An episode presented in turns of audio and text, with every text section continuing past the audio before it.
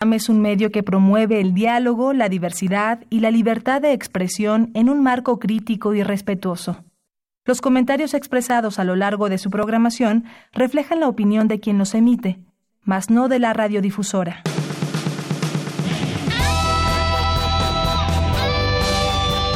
Prisma RU.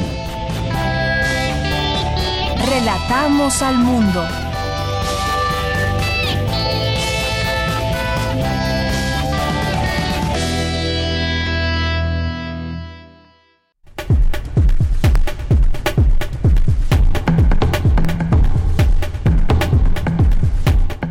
Buenas tardes. Gracias por acompañarnos aquí en Prisma RU de Radio UNAM. Son todos ustedes que nos están escuchando a través del 96.1, a través de www.radio.unam.mx. Bienvenidos a esta emisión de Prisma RU. Lo acompañamos todos los lunes, al de lunes a viernes, de 1 a 3 de la tarde. Aquí en los micrófonos les saluda Deyanira Morán y todo un equipo también que trabaja para llevarle hasta usted la información universitaria de México, del mundo y otras eh, colaboraciones que tenemos a lo largo de nuestras emisiones.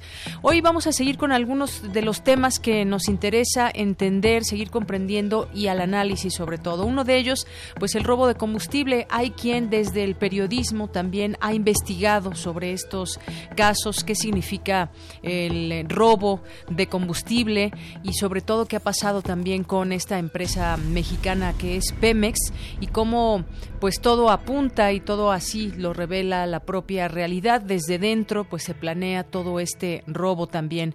Eh, evidentemente, pues no, no todos los trabajadores, ni mucho menos, pero algo pasa, algo pasa desde dentro, que tenemos una situación en la que nos encontramos ahora. Desde el periodismo surgen y se buscan y se encuentran datos relevantes para comentar y lo haremos el día de hoy con la periodista Ana Lilia Pérez, que es autora de varios libros, entre ellos El Cártel Negro y Pemex RIP, que pues bueno, fue una gran investigación la que hizo, la que llevó a cabo a través de estos libros, solicitudes de información que muchas veces le fueron negadas y que fue profundizando en el tema. Vamos a tener también aquí a Francia Gutiérrez, ella es vocera de los damnificados unidos de la Ciudad de México. Hay temas todavía pendientes con las autoridades, compromisos que se tienen que cumplir y aquí hemos dado este seguimiento puntual a lo que ellos han pedido y vamos a entrevistarla el día de hoy. En nuestra segunda hora vamos a platicar sobre la Guardia Nacional un tema del que queremos platicar con ustedes, que hemos viniendo compartido he venido compartiendo con ustedes desde, desde que se puso en la mesa este tema, lo, eh, lo positivo, lo negativo más bien, porque todas prácticamente las opiniones que vienen desde la sociedad civil, desde organizaciones, pues han aludido que esta parte militar no es lo mejor para México, dadas las experiencias que ya tenemos. Hoy vamos a platicar, vamos a platicar con el doctor Javier Oliva, que al respecto seguramente siendo especialista en seguridad pública y reforma eh, policial también, nos hablará al respecto de ese tema. Vamos a tener también aquí el día de hoy eh, la diversa versión con Ruth Salazar, que eh, pues nos va a tener algo sobre una, una campaña publicitaria y, también cómo, cómo, es vista desde la mirada masculina. Vamos a tener también en Cultura una entrevista a Patricia Estrada sobre la obra Ítaca. Eh, vamos a tener también eh, noticias, nacionales e internacionales y vamos a tener hoy una colaboración con el licenciado Hugo Villa, director de la Filmoteca, para conocer las actividades y nos invite a las actividades de la Filmoteca. Así que, pues empezamos y desde aquí relatamos al mundo. Relatamos al mundo. Relatamos al mundo. Y en nuestro resumen informativo de este jueves 17 de enero, Julia Tagüeña Parga asumió la titularidad del Foro Consultivo Científico y Tecnológico. Mi compañera Virginia Sánchez nos tendrá aquí los detalles. Especialistas recomiendan evitar gastos excesivos para no padecer la llamada cuesta de enero. Daniel Olivares nos ampliará la información. Integrantes del Instituto de Ingeniería de la UNAM crearon eh, que reducen hasta 80% las emisiones de dióxido de carbono. Mi compañera Cindy Pérez Ramírez nos tendrá los detalles. Eh, por su parte, Dulce García nos hablará sobre la propuesta para renovar la educación superior en México por parte de la Asociación Nacional de Universidades e Instituciones de Educación Superior. En los temas nacionales, el gobierno federal desplegará 10.000 elementos del ejército, la Marina y la Policía Federal para establecer un operativo de vigilancia permanente en los ductos de Pemex. La terna de aspirantes a fiscal general que envió el presidente de la República al Senado de la República está integrada por Alejandro Hertz Manero, Bernardo Batis y Verónica de Gibbs. El secretario de Educación Pública, Esteban Moctezuma, afirmó que el rediseño de las evaluaciones docentes se llevará a cabo en mesas de negociación con todos los actores involucrados en la educación. En los temas internacionales, decenas de migrantes de la nueva caravana comenzaron a formarse sobre el puente internacional Rodolfo Robles para ingresar a México de manera ordenada, como lo ha ofrecido el gobierno federal. El presidente de Colombia, Iván Duque, dijo que se identificó al autor intelectual del atentado, José Adelmar Rojas, quien ingresó alrededor de las 9.30 horas a la escuela de policía a bordo de una camioneta gris. Hoy en la UNAM, ¿qué hacer y a dónde ir? El antiguo Colegio de San Ildefonso te invita a la magna conferencia Nacimiento de Jesús, Renacimiento del Hombre, impartida por Marta Leticia Martínez de León, hermeneuta en libros sagrados y lenguas antiguas, quien colaboró en la exposición Nacimiento, Miradas en el Tiempo. Esta investigadora abordará el simbolismo que encierra la representación del nacimiento de Jesús hasta nuestros días. Asiste hoy, en punto de las 17 horas, al antiguo Colegio de San Ildefonso, ubicado en calle Justo Sierra número 16, Centro Histórico. La entrada es libre y el cupo limitado. Te recomendamos Inventario 20.1, revista de televisión que nos cuenta los acontecimientos que cobran vida dentro de nuestra universidad. Se trata de un espacio que te permite saber qué sucede, dónde, cuándo y cómo para mirar y vivir la UNAM desde distintos ángulos. Acompaña hoy a su conductora Rosa Brizuela a desmenuzar las actividades más importantes de nuestra máxima casa de estudios en punto de las 20:30 horas por TV UNAM en el canal 20.1 de televisión abierta. A partir de hoy, no te puedes perder en el cinematógrafo del Chopo la cinta Juventud Brava, Cara a Cara, documental de la directora portuguesa Margarita Leitao, quien sigue a un grupo de chicos forcados que son jóvenes que participan en las corridas de toros parando las embestidas de dichos animales en Portugal y México. El resultado es una película que emerge como el retrato de una juventud que se desafía a sí misma arriesgando su vida y aceptando las reglas impuestas por la disciplina y las costumbres de su actividad, mostrando además las vejaciones y maltrato que reciben los toros durante la llamada fiesta brava. Asista a la función hoy en punto de las 17 horas al cinematógrafo del Chopo. La entrada general es de 40 pesos.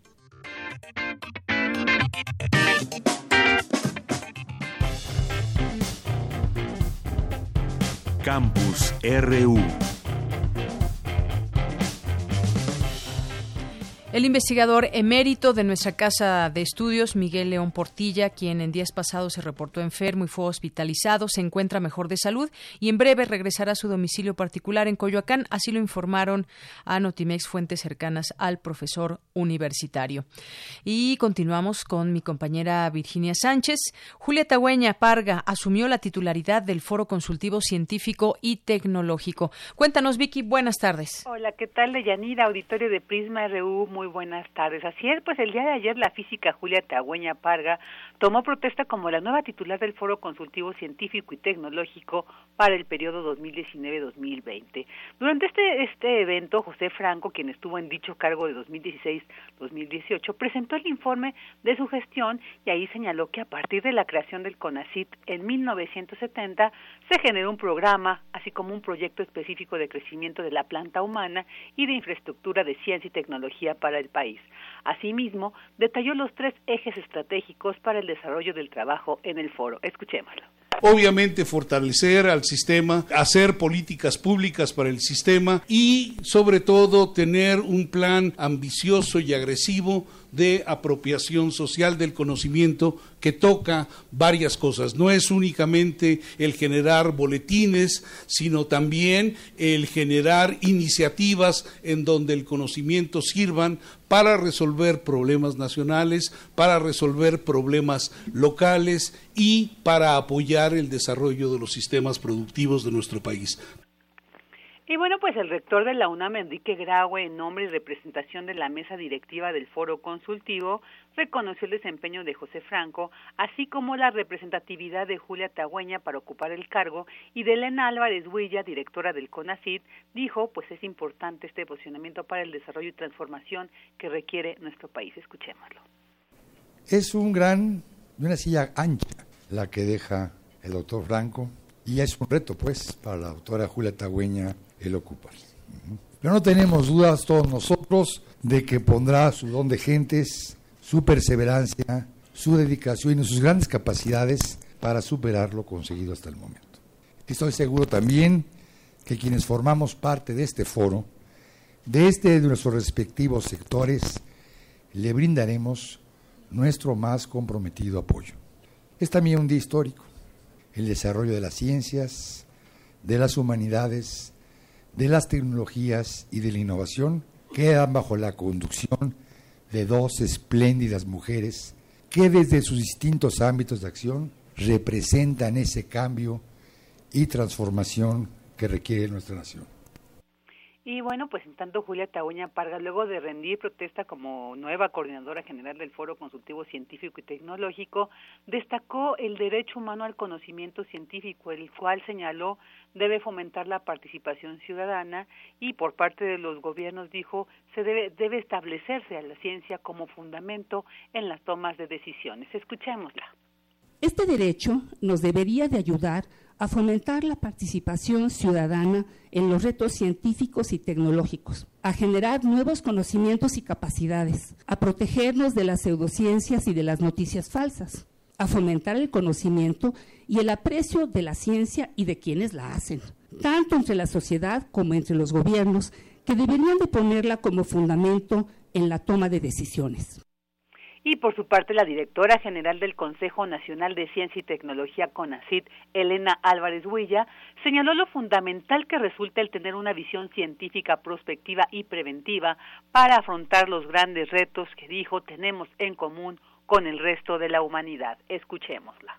Creo que estamos en un momento único, por lo menos en la historia de mi carrera académica, para poder lograr esto de articular de una manera más sustantiva y más decisiva al quehacer académico, científico, humanístico, tecnológico, con la función pública, con la toma de decisiones desde los diferentes poderes federales y también estatales. Bueno, Deyanira, pues aquí está el informe sobre esta nueva titularidad de Julia Tagüeña Parga en el Foro Consultivo Científico y Tecnológico para el periodo 2019-2020.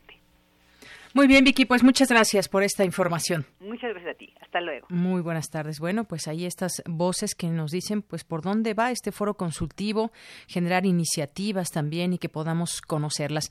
Vamos ahora en un momento más con mi compañera Dulce García porque ella nos va a hablar sobre la Asociación Nacional de Universidades e Instituciones de Educación Superior que elaboró una propuesta para renovar la educación superior en México. Adelante, Dulce. Deyanira, muy buenas tardes aquí al auditorio de Prisma RU. Con el propósito de lograr que la educación superior se consolide como un bien público y un factor estratégico para el desarrollo económico, social y cultural, así como para incrementar la productividad y competitividad del país, la Asociación Nacional de Universidades e Instituciones de Educación Superior elaboró una propuesta para renovar la educación superior en México. Así lo señaló Jaime Valls tras rendir protesta para ocupar la Secretaría General Ejecutiva de la ANUYES para el segundo periodo, toda vez que la Asamblea General de la Asociación, en su vigésima novena sesión extraordinaria, ratificó el acuerdo del Consejo Nacional y aprobó por unanimidad su reelección. Jaime Valls afirmó que las instituciones asociadas a la ANUYES, en el ejercicio pleno de su responsabilidad social y su compromiso con el desarrollo del país, están listas para trabajar de manera colaborativa con todos los actores y para lograr una mayor pertinencia y calidad de la educación en todos los niveles. Subrayó además que la propuesta de la ANUYES para renovar la educación superior en México establece cinco ejes de transformación que pueden ser de utilidad en la formulación del programa sectorial de educación 2019-2024 y en la construcción de un gran acuerdo nacional para la educación superior, tal como lo propuso el presidente de la República, Andrés Manuel López Obrador. Finalmente destacó la necesidad de tener un marco jurídico que le dé a la educación superior certidumbre en una nueva ley general de educación superior. Este es el reporte. Muy buenas tardes. Gracias, Dulce. Muy buenas tardes. Prisma RU. Relatamos al mundo. Porque tu opinión es importante, síguenos en nuestras redes sociales, en Facebook como Prisma RU y en Twitter como arroba PrismaRU. Y agregamos también nuestro número en cabina, que es el 5536-4339. Bueno, pues eh, hemos estado aquí hablando a lo largo de estas semanas sobre el desabasto de gasolina, por qué se provocó esta eh, situación o por qué la, la, vivimos ya pues regularizada en lugares como la Ciudad de México. Y bueno, pues fue parte de esta estrategia, está siendo parte de la estrategia del gobierno federal para combatir el robo de combustible, pero pues también es una consecuencia de cómo se dejó crecer la sustracción de hidrocarburos desde dentro de Pemex desde hace varios sexenios. Hablemos del tema con la periodista Ana Lilia Pérez, que es autora de varios libros, entre ellos El Cártel Negro, Pemex RIP. ¿Qué tal, Ana Lilia? Muy buenas tardes. Buenas tardes, buenas tardes a todos auditorio y muchas gracias por permitirme compartir con ustedes sus micrófonos. Gracias, Ana Lilia. Bueno, pues yo empezaría con empecé con estos datos para entendernos. No podemos hablar de esta situación actual eh, de desabasto en algunas entidades, si no nos referimos a lo que ha pasado, que esto pues finalmente es una consecuencia sí de una estrategia, pero que empezó hace años y que al parecer pues no hubo eh, esa posibilidad, no se quiso atender este problema del robo de combustible en, gran parte del país la ciudadanía eh, se enteró que había un problema con el tema de los combustibles a partir de que se encuentran con que las gasolineras no tienen el suministro a disposición como normalmente ocurre. Es decir, el ciudadano comenzó a interesarse por el tema de, de la gasolina a partir de este de estas complicaciones que hubo en la logística, porque también es cierto que en algunas zonas pues sí se, se vio reflejado en Guanajuato, Jalisco, pero en la Ciudad de México había lugares donde no, no, no tuvo un impacto, digamos, total. Pero la gente puso la atención en el tema de las gasolinas y, lo que yo he, planteado es que se tiene que explicar muy bien el contexto de toda esta situación. Que el, tema del robo del combustible, el, presidente López Obrador eh, anuncia una, una cruzada contra el robo del combustible, que es uno de los delitos eh, más graves que enfrenta eh, México actualmente, pero cuando se decide hacer frente a esto, el, el problema ya venía arrastrándose desde hace muchos, muchos años. Y es un problema que se mantuvo primero negado oficialmente en su complejidad por las autoridades.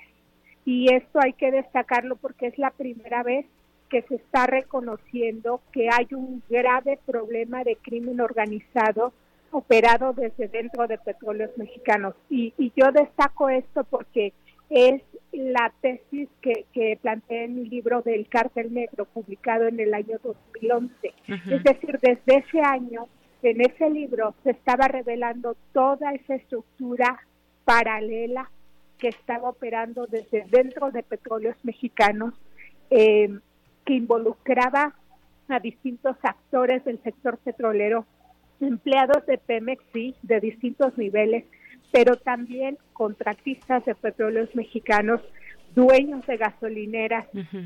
Y cómo esto se fue convirtiendo en algo, un negocio mucho más organizado y criminal a partir de eh, que entran los cárteles de la droga también a este tipo de, negocio, que les resultó más eh, ganancias, más redituable incluso que el negocio de drogas. Entonces, es un problema que, que se dejó crecer y que es el reto, uno de los retos más grandes que enfrenta actualmente el país, pero es el gran reto eh, para, para finalmente reactivar eh, la, empresa, el principal activo que tenemos los mexicanos, que es la, la petrolera Petróleos Mexicanos, que además es una de las compañías más importantes todavía a nivel internacional.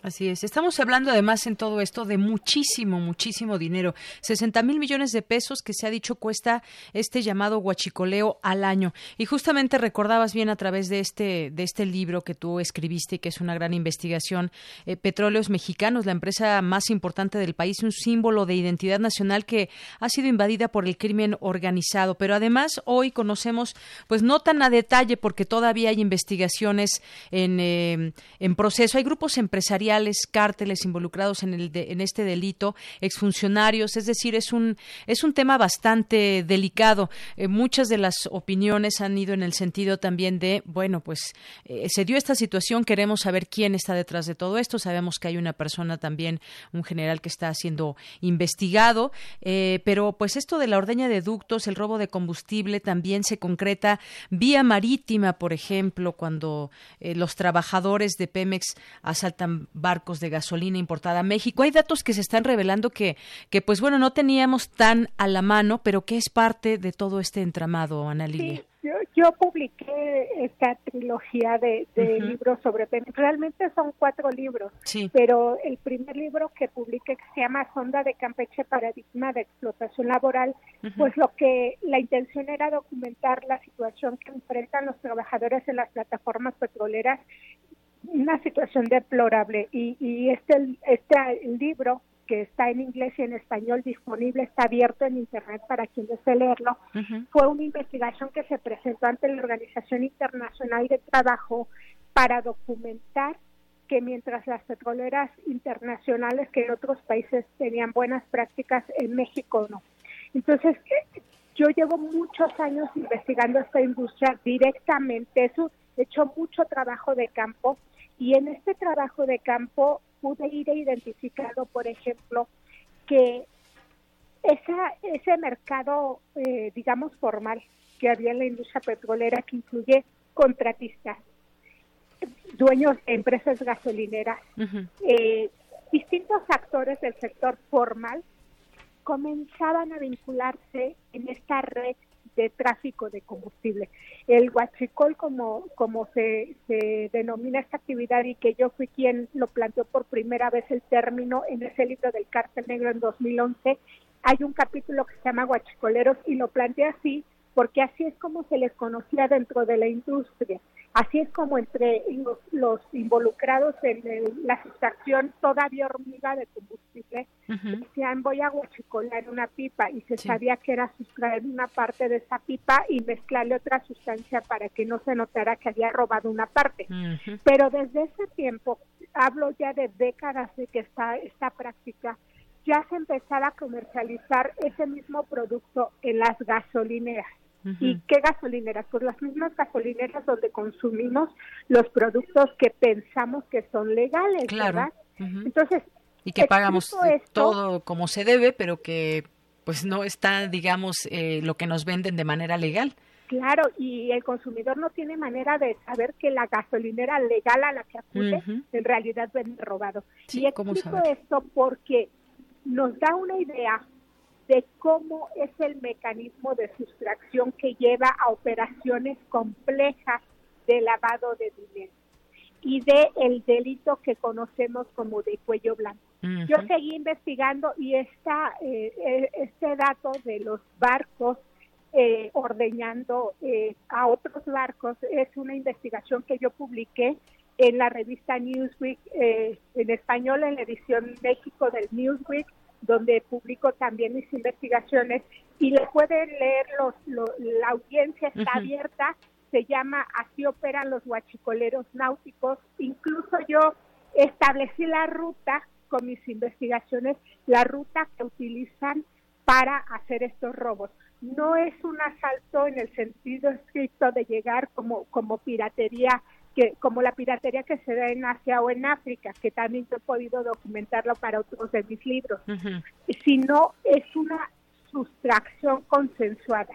Es decir, hay una participación de capitanes de barco, de tripulaciones, de empleados de Pemex para sustraer de un barco y transportarlo en otros barcos que son barcos eh, ordeñadores, que lo que transportan son combustibles robados.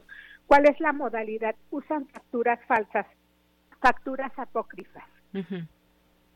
Eh, Ana Lilia, todo esto que, como bien dices y que ha estado y lo has eh, hecho a través de tus investigaciones, no no es no es nuevo. Sin embargo, pues bueno, creo que en este momento y mucha gente eh, ha tomado estos libros también para entender cómo está todo este contexto desde muchos años atrás, esta sustracción consensuada, como le has llamado, y cómo el crimen organizado se especializó en el en el robo de combustible, cómo se da el lavado de dinero, delincuentes de cuello blanco. Y bueno, yo en este sentido y como, como periodista que eres te preguntaría también pues cómo ves esta estrategia yo sé que pues bueno a través de estas investigaciones se pudo revelar mucho y lo estamos estamos digiriendo también datos actuales que están eh, que están surgiendo. Pero qué te parece esta esta estrategia que también ha sido bienvenida pero también criticada creo que no se ha entendido la complejidad del tema eh, lo suficiente. eh, miren, cuando yo hacía esas investigaciones, eh, yo padecí mucho acoso, presiones, amenazas, eh, tuve que estar en exilio político por esas investigaciones. Eh, en, padecí la presión de, del gobierno de entonces, de varios gobiernos, de autoridades que, que querían o querían evitar que se publicara esa información. De manera que cuando yo escucho que se está reconociendo, la, la, prácticamente se está validando, se está reconociendo la, la, la tesis que yo planteé en este libro del cómo el crimen organizado se apoderó de Pemex, para mí cobra sentido porque conozco el problema a profundidad, porque lo, lo he ido documentando eslabón por eslabón. En ese sentido, el hecho de que se reconozca que el problema no está fuera de Pemex, sino desde dentro de Pemex, eso ya es garantía de que hay una eh, conciencia y una investigación interna.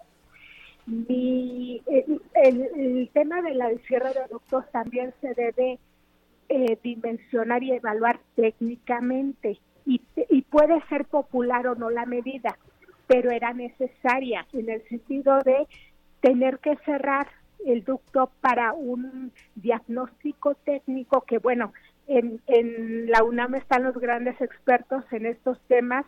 Yo, yo trato de dar un, una definición en términos periodísticos, uh -huh, que es uh -huh. lo que llaman la corrida de diablos para ir identificando dentro de los ductos cuáles son las que tienen las tomas permanentes, o sea, digamos tomas ilegales pero permanentes, conexiones permanentes que era ya toda una estructura muy bien enganchada a la red oficial que era lo que habían construido todos esos grupos eh, que se dedican a la ordeña de hidrocarburos. Es decir, ya tenían ahí eh, como, yo le llamo conexiones paralelas, que son las que están adheridas a la eh, línea, digamos, formal. Entonces, estas conexiones que son las que se han identificado que van a parar a bodegas, a terrenos, a casas que se construyeron con la única intención de simular que debajo hay una, una toma, pues es algo que yo ya documentaba desde el libro El Cártel Negro. Entonces, en este sentido, sí era necesario identificarlo. Creo que el tema de agilizar la investigación interna es en lo que yo pondría el foco. Uh -huh. Se ha reconocido que el crimen organizado opera esta industria, es así. Se ha reconocido que el problema empieza en petróleos mexicanos, entonces se tiene que dar mayor celeridad a las investigaciones internas para identificar quiénes son los empleados que uh -huh. participan en estas actividades. No es algo tan difícil porque conoces la estructura de modalidad en la que opera. Entonces uh -huh. puedes ir eh, ya sacando deducciones de quienes participan, que la participación va, por ejemplo, en una terminal de almacenamiento va desde el portero checador que tenía la tarea de revisar las facturas y permitía que entraran facturas falsas. Entonces hay una cadena de, de, complicidades en todo esto que tiene que irse identificando rápidamente para que la estrategia eh, tenga mayores resultados. Claro, es una cadena de complicidades, como bien dices, y que nos queda también esta pregunta, eh, ¿dónde quedaron todas estas ganancias, todo esto que se robó? Debe ser, pues, efectivamente, entre toda esta eh, cadena de personas que estuvieron participando en ello y que quizás estemos ante una posibilidad de desmantelar este tema de robo, pero sobre todo también que pues que existan esas personas responsables, quizás no todas porque pues han sido muchísimas. Si nos pusiéramos a ver quiénes participan, como ya nos dices, incluso el que revisa las facturas y demás, pues bueno, es mucha gente y a estas pérdidas pues están en los bolsillos repartidos de mucha de mucha gente, pero quizás estamos hoy ante esa posibilidad, no sé si de que termine en su totalidad el robo, pero por lo menos que se enfrente de manera eh, pues más clara a este problema, Ana Lilia y sobre todo porque no debemos perder de vista que Petróleos Mexicanos es una empresa pública, es una empresa eh, patrimonio del país. Es todavía una de las vías mediante las cuales se obtiene la mayor parte o una gran proporción de los recursos públicos que finalmente deben destinarse pues a la salud, a la educación, a, los programas de gobierno que, que además de verdad tienen que verse reflejados en, igualdad para todos los mexicanos. Nunca se ha hecho así con petróleos mexicanos.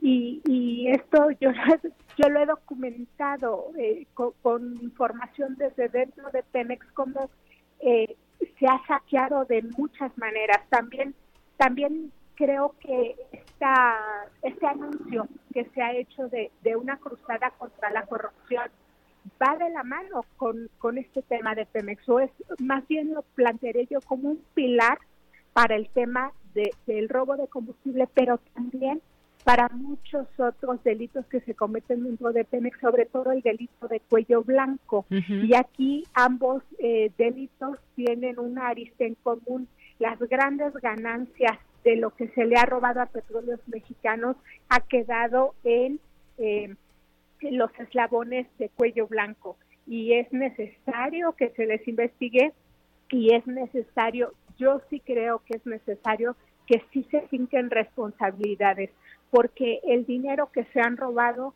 es patrimonio del país. Así es. Bueno, pues ese tema aún no termina. Seguirán surgiendo muchos datos y entre ellos, pues esto que dejas también en la mesa, esas eh, delincuentes de cuello blanco y bueno, pues sobre todo ese dinero que ahora pues se supone cuando se complete esta digamos estrategia pues pueda ser utilizado para lo que debe y no pues quién sabe dónde estaba rondando este dinero pues Ana Lilia Pérez te agradezco mucho estos minutos aquí en Prisma RU de Radio UNAM la agradecida soy yo. Que tengan buena tarde. Gracias, igualmente. Muy buenas tardes. Gracias a la periodista Ana Lilia Pérez, autora de varios libros, entre ellos estos que en los que dedicó ese esfuerzo periodístico para revelar muchos datos y que efectivamente ella fue amenazada, fue perseguida. Eh, de pronto, pues podía pedir estas solicitudes de información, se le negaban.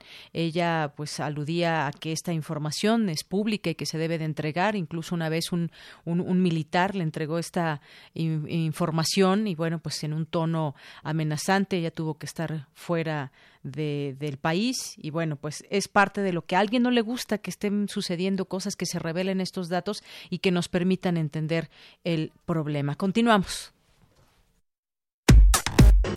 Prisma RU. Relatamos al mundo. Porque tu opinión es importante, síguenos en nuestras redes sociales, en Facebook como Prisma RU y en Twitter como arroba PrismaRU. Queremos escuchar tu voz. Nuestro teléfono en cabina es 55 36 43 39. Bien, continuamos, es la una de la tarde con 38 minutos y recibimos vía telefónica a Francia Gutiérrez, ella es vocera de Damnificados Unidos de la Ciudad de México. ¿Qué tal, Francia? Buenas tardes.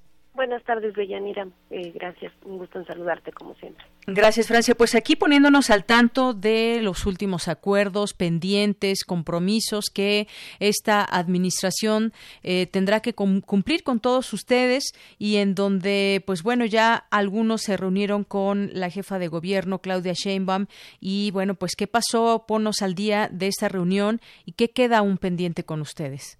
Esta reunión se logra eh, agendar eh, sobre las rodillas derivado del campamento que levantamos eh, el día de ayer a las seis de la mañana eh, levantamos el campamento que iniciamos el martes a las ocho de la noche porque el camino con la el diálogo con, con César Cravioto y con la secretaria de gobierno que apenas empezaba pues no estaba dando frutos a pesar de que nosotros eh, hicimos propuestas para el plan de reconstrucción, a pesar de que nosotros eh, sistematizamos y hicimos todavía mucho más sencillas nuestras demandas, demandas que están soportadas por documentos institucionales y que traen una ruta desde la administración anterior, como ya lo hemos estado compartiendo.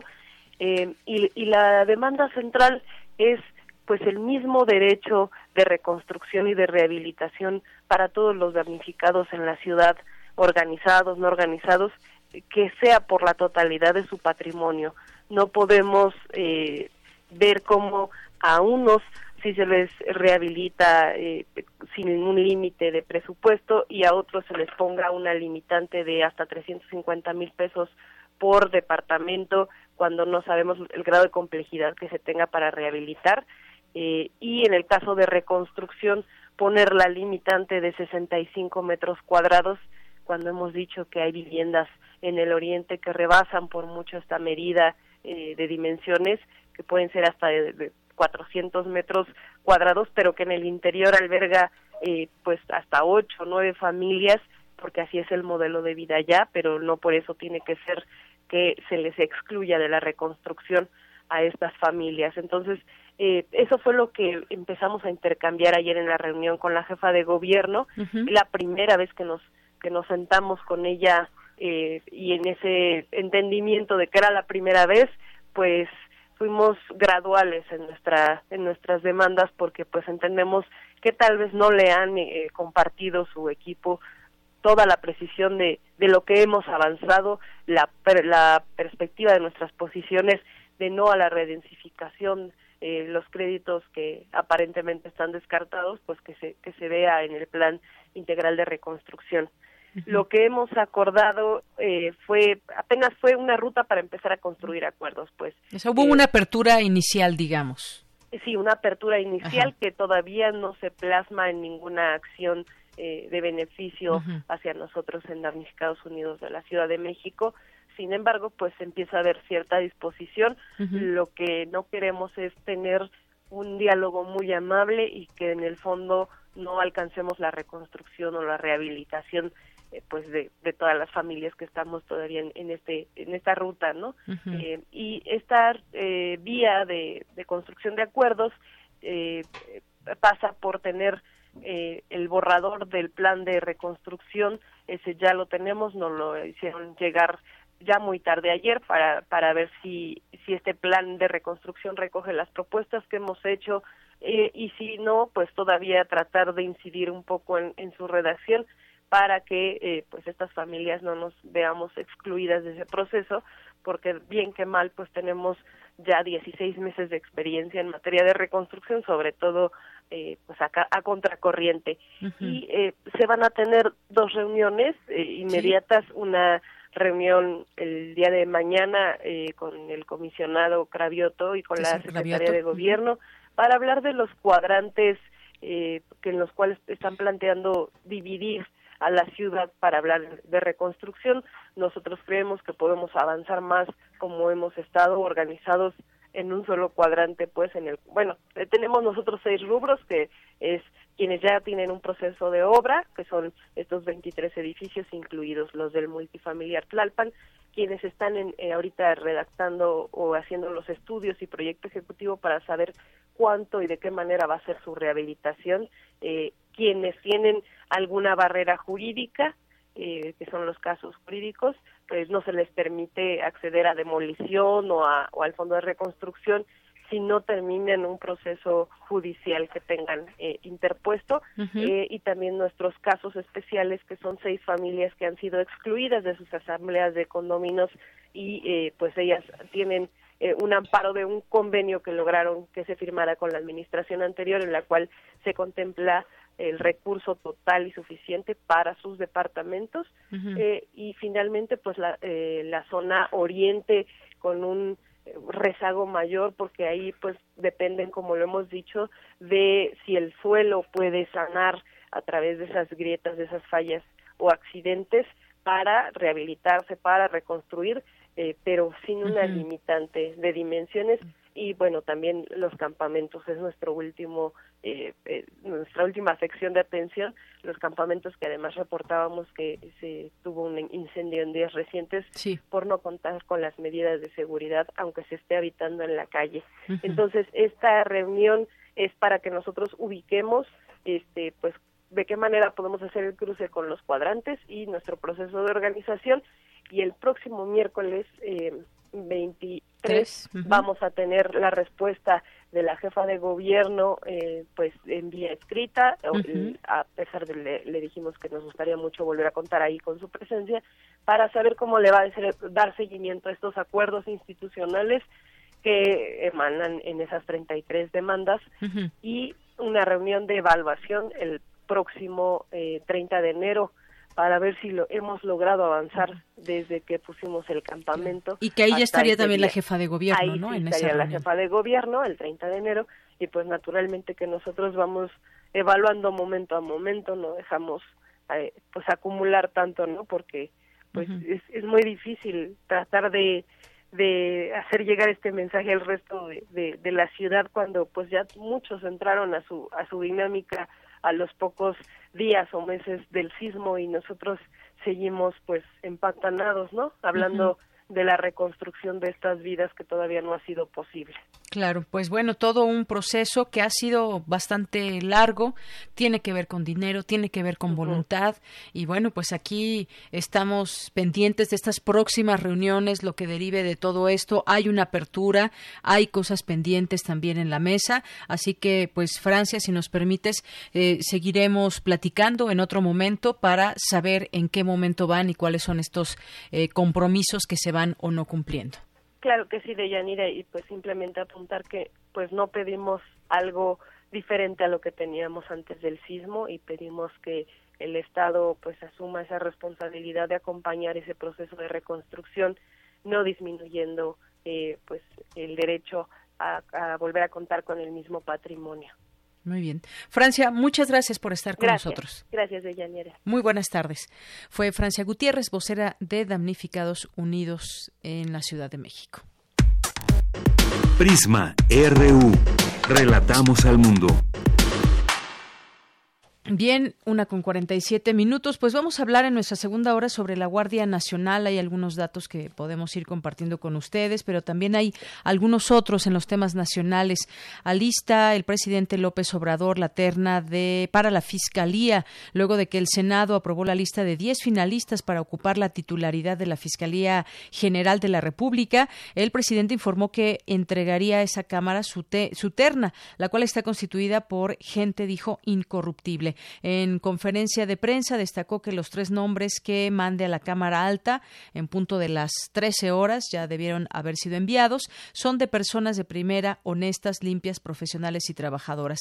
De los 10 aspirantes que el Senado remitió a la presidencia de la República se perfilaban como los más probables para conformar la terna. Alejandro Hertz Manero, actual encargado de la Procuraduría General de la República, Bernardo Batis, quien fuera procurador capitalino durante la administración de López Obrador, como jefe de gobierno del entonces Distrito Federal, y Eva Verónica de Gibbs, ex magistrada, presidenta de la primera sala penal del Tribunal Superior de Justicia de la capital. Bueno, pues vamos a seguir también muy de cerca este tema eh, que también ha tenido, pues se ha hecho mucho debate, mucha polémica en torno a la fiscalía y quién puede ser la persona idónea para ocupar este importante cargo. En otro tema, unos mil elementos de diversas corporaciones policíacas como la federal, estatal y municipal, así como integrantes de la Marina, resguardan la línea fronteriza entre México y Guatemala ante la llegada de migrantes centroamericanos. Eh, cabe mencionar, algunos migrantes comenzaron a llegar desde la mañana de ayer al Parque Central de Tecún Humán, allá en Guatemala, en esta frontera con Chiapas. Lo que se pretende es que su entrada sea de manera ordenada. Hemos visto en otro momento y en otras caravanas, eh, pues cómo se desbordó esta situación. Ahora, pues se pretende que sea de una manera ordenada. En otro tema, la Comisión Nacional del Agua, la CONAGUA, detectó que 60% de su equipo para emergencias en inundaciones, como cisternas, plantas potabilizadoras y maquinaria para dragado, no sirve por falta de mantenimiento, lo que puede generar una crisis en caso de un evento hidrometeorológico. Y en tres alcaldías, 33% de los delitos en los últimos tres años, las fiscalías desconcentradas de la Procuraduría General de Justicia, que concentran el mayor número de carpetas de investigación, son las alcaldías de Cuauhtémoc, Iztapalapa, Gustavo Amadero. En conjunto representan 33% de la incidencia delictiva de toda la ciudad. En Cuauhtémoc se iniciaron 85 mil carpetas de investigación de 2016 a 2018, donde el robo de objetos y el fraude son los principales delitos que se eh, cometen. La Fiscalía de Iztapalapa está en segundo lugar con 84 mil indagatorias. Los delitos de robo de objetos, violencia familiar, robo a negocio con violencia y robo a negocio sin violencia son los principales que se cometen. Y en Gustavo Amadero se tiene un registro de 57 mil 444 investigaciones. El robo a negocio sin violencia es el primer delito reportado y le siguen el robo de objetos, violencia familiar, amenazas y fraude. Continuamos. Porque tu opinión es importante, síguenos en nuestras redes sociales, en Facebook como Prisma RU y en Twitter como arroba PrismaRU.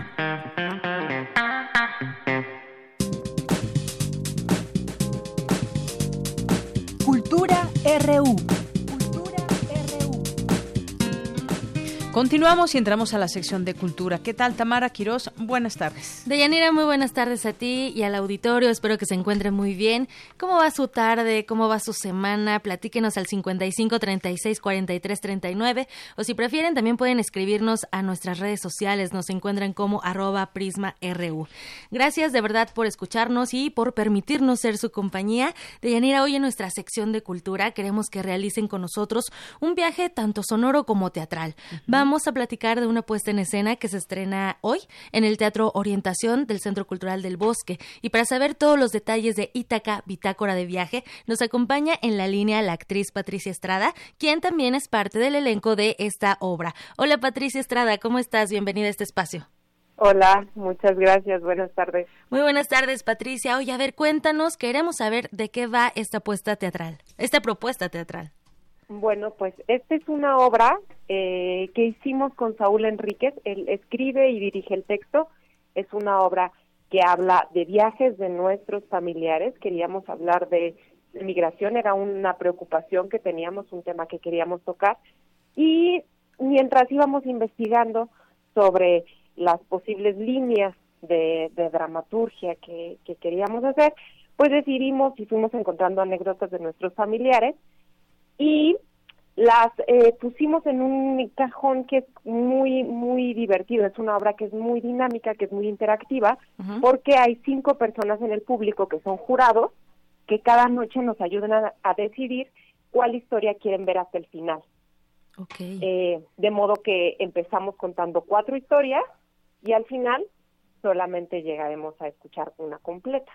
Perfecto. Por eso son muchas combinaciones y cada función el público eh, va, va, va decidiendo cuál es la que quiere ver y entonces pues tienen 16 combinaciones para ver en toda la temporada. Excelente. Oye, Patricia, me llama mucho la atención el tema eh, que abordan en estas cuatro historias, la migración. ¿Cómo abordan la, la migración? ¿Desde qué perspectiva?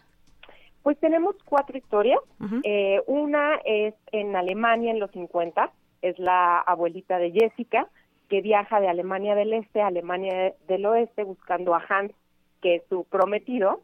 Eh, tenemos otra historia, que es la historia de mi padre, que viaja a Oklahoma, Estados Unidos, en los 80, para pues trabajar y poder mantener a, a su familia. Hay otra historia de Aurelio, que es un niño de una región de la Sierra Veracruzana, que está esperando emigrar hacia Jalapa para poder estudiar. Y la última historia es una historia de eh, Angelina, que es una española en los años 30, que viaja a la ciudad de Jalapa, también para encontrarse con su esposo Antonio Eguía. Entonces, todas estas historias las cruzamos con el poema de Cavafis, ¿no? Es lo que, lo que pues fue el pretexto para, para contar estas historias y hablar de, de los viajes que realizaron nuestros familiares y pues bueno, gracias a ello nosotras estamos aquí. Oye, entonces esta obra también tiene diversas referencias. Una de ellas es este poema Ítaca de Constantino Cavafis, que bueno, además la poesía siempre siempre es un bálsamo para el alma, ¿no? Siempre es un modo de resistencia también. Y ustedes a través del teatro y también a través de, estas miradas femeninas, porque en lo que vamos a ver en escena son a cuatro mujeres, cuatro historias diferentes eh, y digamos también diferentes formas de migra más bien diferentes motivos de migración. Exactamente, diferentes motivos de, de, migración y eh, exacto, es nuestra nuestra visión es femenina, aunque sean personajes algunos masculinos, pues es nuestra visión, ¿no? Es como vemos nosotros la historia de, de nuestros padres, de nuestros tíos, de nuestros abuelos, ¿no? Que, que pues bueno, definitivamente todos han tenido que viajar, eh, aunque sea, ¿no? No, no es necesario irte al otro lado del mundo para realizar un viaje que pues a ellos les cambió la vida totalmente. Así es. Oye, Patricia, bueno, ya se han presentado en diversos recintos y hoy llegan al, Teatro Orientación en el Centro Cultural del Bosque. Platícanos un poco cómo ha sido la experiencia, que bueno, ya han presentado esta obra previamente. ¿Cuál ha sido tu experiencia con este eh, tipo de interacción con el público? Esta obra que es inmersiva y que también hace que el público sea parte de la historia pues es muy divertido, son, son historias muy entrañables, las dinámicas con el público son muy divertidas, eh, siempre regresan a ver otros finales, ¿no? Siempre te, queda la espinita de conocer las historias de las demás actrices. Entonces, pues es una obra que nosotros recomendamos mucho para público familiar, es una obra que también despierta lazos familiares, te hace querer conocer más de la historia de, de la gente que está cercana a ti y pues bueno, vamos a estar de jueves a domingo hasta el 10 de febrero en el Teatro Orientación, como tú nos dijiste, los jueves y los viernes a las 8 de la noche, sábados y domingos, sábados a las 7 y domingos a las 6 de la tarde.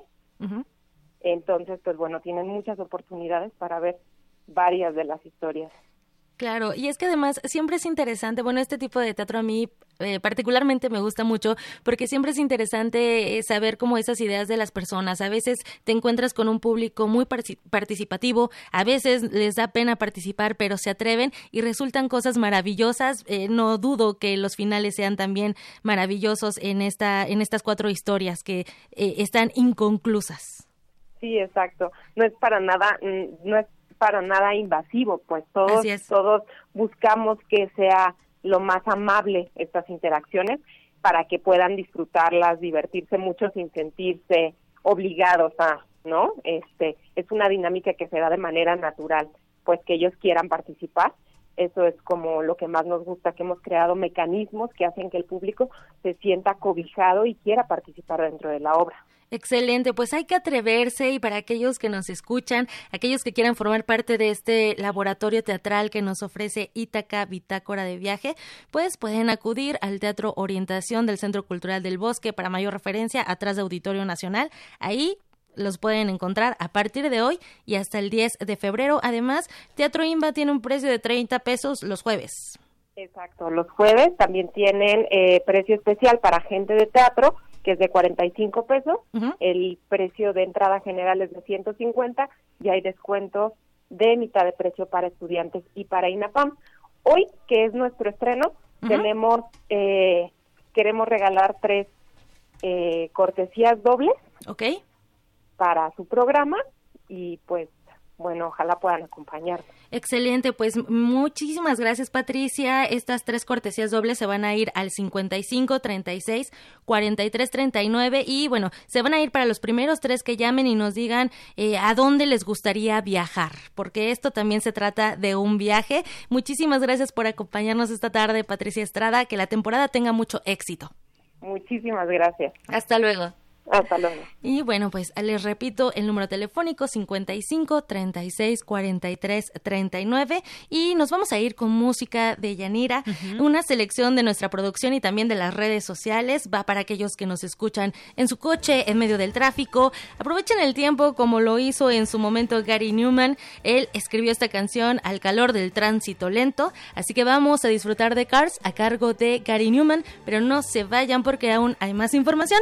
Por lo pronto yo me despido y les deseo que tengan una excelente tarde. Gracias Tamara y ya con esto nos ligamos al corte y regresamos a la segunda hora de Prisma RU.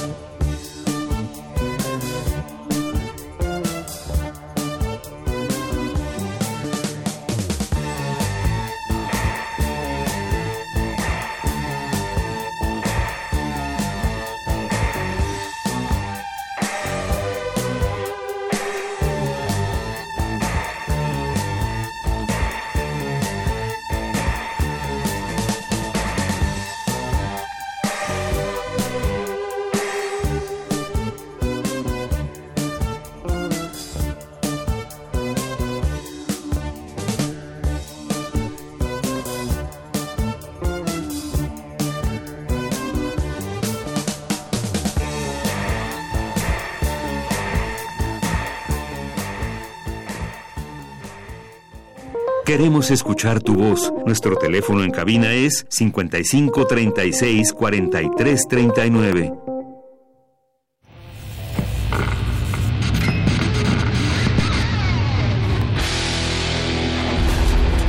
Por cortesía de cuando el rock dominaba el mundo, un minuto de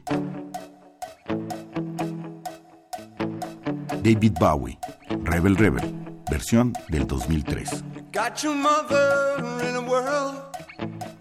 She's not sure if you're a boy or a girl. Hey, baby, your hair's alright. Hey, baby, stay out tonight. You like me and you like it all. You love dancing and you look divine. You love bands when they play it hard. Escúchanos todos los viernes a las 18.45 horas por esta frecuencia, 96.1. Radio UNAM, Experiencia Sonora.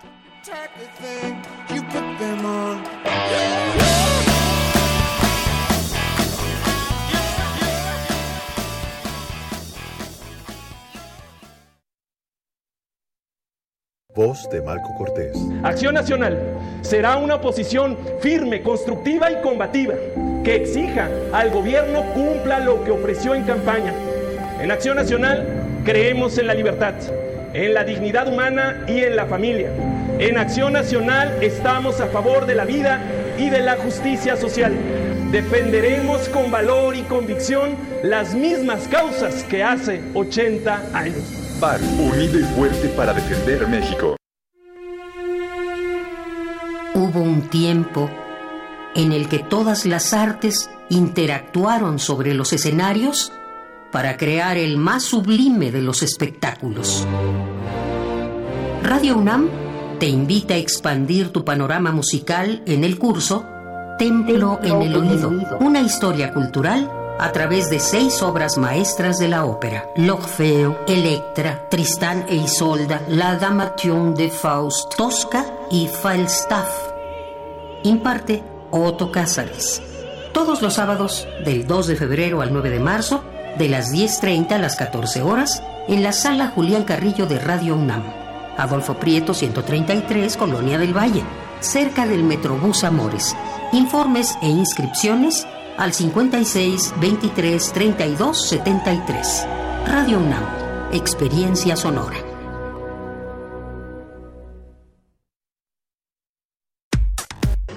Prisma RU. Relatamos al mundo. Porque tu opinión es importante, síguenos en nuestras redes sociales, en Facebook como Prisma RU y en Twitter como arroba PrismaRU.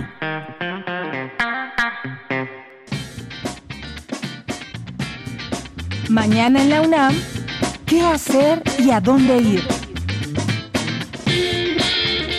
Si te interesa la fotografía, esta es tu oportunidad. La Casa Universitaria del Libro te invita a participar en el curso de fotografía y literatura, que tiene como objetivo indagar en el aliento estético de una imagen y la poética, a fin de tener un acercamiento al ejercicio transdisciplinar. Este taller será impartido por el maestro Edson Lechuga los días lunes de 11 a 13 horas en la Casa Universitaria del Libro, ubicada en calle Orizaba número 24, esquina Puebla, en la colonia Roma. Realiza tu registro enviando un correo a talleres.casul.gmail.com o bien asiste de lunes a viernes de 11 a 15 y de 17 a 19 horas a la Casa Universitaria del Libro. Para mayores informes, visita el sitio www.cultura.unam.mx. Recuerda que aún puedes visitar la exposición Desaparecidos, inaugurada el pasado 17 de noviembre en el marco de la conmemoración por el 50 aniversario del movimiento estudiantil de 1968 en México y su atroz desenlace. Esta instalación en la que más de 20.000 figuras de estudiantes ocupan el vestíbulo del Centro Cultural Universitario Tlatelolco, invitan al público a generar un intercambio para la construcción colectiva de memoria en torno a la desaparición forzada. Este proyecto escultórico de Fernando Sánchez Castillo surge de la investigación de imágenes del archivo hemerográfico sobre las detenciones del movimiento estudiantil en la Ciudad de México. Asiste al Salón Benito Juárez del Centro Cultural Universitario de martes a domingo de 10 a 18 horas. La entrada es libre. Como parte de la edición número 22 del Tour de Cine francés, se proyectará la cinta Cara de Ángel. Marlene es una mujer joven e impetuosa que vive con Ellie, su hija de 8 años. Repentinamente, decide abandonarla por un hombre que conoce durante una noche de excesos. Ellie deberá buscarse la vida para sobrevivir. Una historia conmovedora sobre la relación trunca entre una madre y su hija. No te pierdas esta entrañable película mañana viernes 18 de enero en sus diversas funciones a las 11, 13, 16.30 y 19 horas en la sala Julio Bracho del Centro Cultural Universitario. La entrada general es de 40 pesos. Bien, continuamos dos de la tarde con seis minutos. Estamos ya en nuestra segunda hora de Prisma RU. Gracias por acompañarnos, gracias por comunicarse con nosotros a través de redes sociales, arroba Prisma RU, Prisma RU en Facebook y a través del teléfono 5536-4339. Bueno, ¿qué nos dicen por aquí en las redes sociales? Nos dice más 52 Efren, Efren excelente entrevista y todo el, el respeto a Ana, Ana Lilia, por los trabajos periodísticos como el de ella. Este país tiene esperanza. Saludos. Eh, también nos escribe por aquí eh, Alejandro Cardiel, eh, Gaby Trix, que nos dice ayer leyeron un texto que comenzaba con el número de pipas robadas en el país, en dónde puedo encontrarlo. Bueno, en cuanto nos pongamos al día en nuestros podcasts, por ahí lo puedes escuchar de nueva cuenta. Gracias, Gaby Trix, que nos escribes por aquí. Eh, también dice aquí el Zarco, uy, esa producción tan atenta. Eh, nos escribe también eh, Thomas Time, Manuel. Eh, ¿Quién más nos escribe por aquí? José Luis Sánchez nos dice buenas tardes. El monstruo que representa el crimen del cuello blanco organizado y sus empleados narcotraficantes y demás eh, gente no solo acechan a Andrés, sino a todo a toda la población civil honrada y que a veces tontamente se hace eco de los guachicoleros de la información. Muchas gracias y nos postea como siempre información. En esta ocasión nos comparte un eh, artículo de Contralínea, nos dice crimen dice crimen organizado, el tamaño del monstruo que acecha a López Obrador. Eh, de Javier de la Cruz de la Crux también nos escribe por aquí, Silvia Vargas, Margeven, Alejandro Cardiel, eh, Em, Hernán Garza, Adriana Alonso. Eh, también nos escribe aquí Andrea González. Una pregunta para la invitada: será, ¿cuál será ¿Cuál sería el mejor golpe para terminar con el huachicoleo a todos niveles? Saludos. Bueno, parte de lo que comentó ella. Espero que haya respondido esta, esta pregunta tuya, Andrea. Muchas gracias por comunicarte. Galán de Barrio nos manda saludos. También te mandamos a ti saludos, Galán de Barrio. Paloma G. Guzmán, Lil Morado, que nos dice ya nos escucha. Filmoteca UNAM, que en un momento tendremos aquí a su director Hugo Villa, que nos va a platicar sobre las actividades que hay en, en la cartelera y Editorial Enequén, Rael México, entre otras personas. Muchas gracias por estar con nosotros.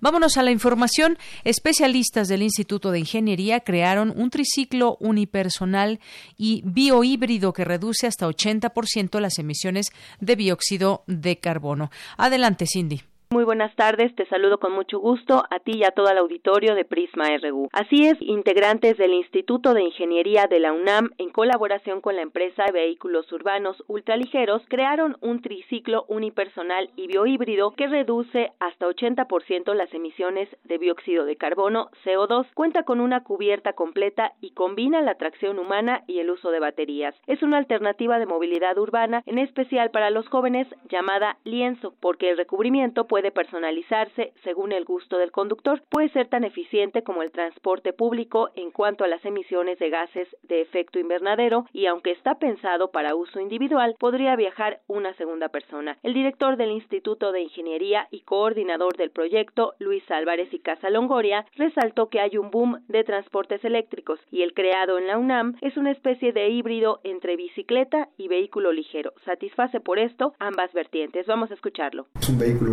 personal que tiene una combinación de tracción humana y tracción con baterías. En el sentido de las baterías, claramente hay un problema interesante de gestión de energía eléctrica, un problema importante para saber cuánto te va a servir la energía, de dónde, dónde puedes llegar, dado el trazo de camino que quieras tomar, si quieres ir del punto A al punto B de la, ciudad universitaria Coyoacán y por dónde te vas a ir, eh, la proyección del uso de demanda es importante porque le puede dar al usuario cierta confianza en si lo va a poder hacer o no lo va a poder hacer, o le puede decir, pues se va a necesitar que hagas un uso combinado de pedaleo con energía eléctrica apropiado. Otra vertiente tiene que ver con el uso de una serie de estaciones de recarga para cambio de baterías. Se está pensando en, en baterías modulares, que puedas llegar a un kiosco y dejar tu batería descargada y tomar una batería nueva. Eso implica claramente un fuerte contacto con autoridades en las ciudades para favorecer la instalación de estos nichos. La carrocería del primer prototipo estaba hecha de fibra de vidrio, los subsecuentes serán de fibra de carbón y se espera que tengan un precio accesible, muy por debajo del mencionado vehículo eléctrico individual, que es el más barato de los autos eléctricos. El costo del lienzo sería de 80 mil pesos, pero pretenden mejorar el sistema de baterías y disminuirlo a 50 mil. Esta es la información que tenemos. Muy buenas tardes. Gracias, Cindy. Buenas tardes. Relatamos al mundo. Relatamos al mundo. Continuamos, dos de la tarde con 12 minutos. Y bueno, pues hay que hablar de este tema que se acaba de aprobar en la Cámara de Diputados ayer, la creación de una Guardia Nacional, un cuerpo destinado a prevenir y combatir los delitos en eh, México, donde pues tenemos altos índices de violencia.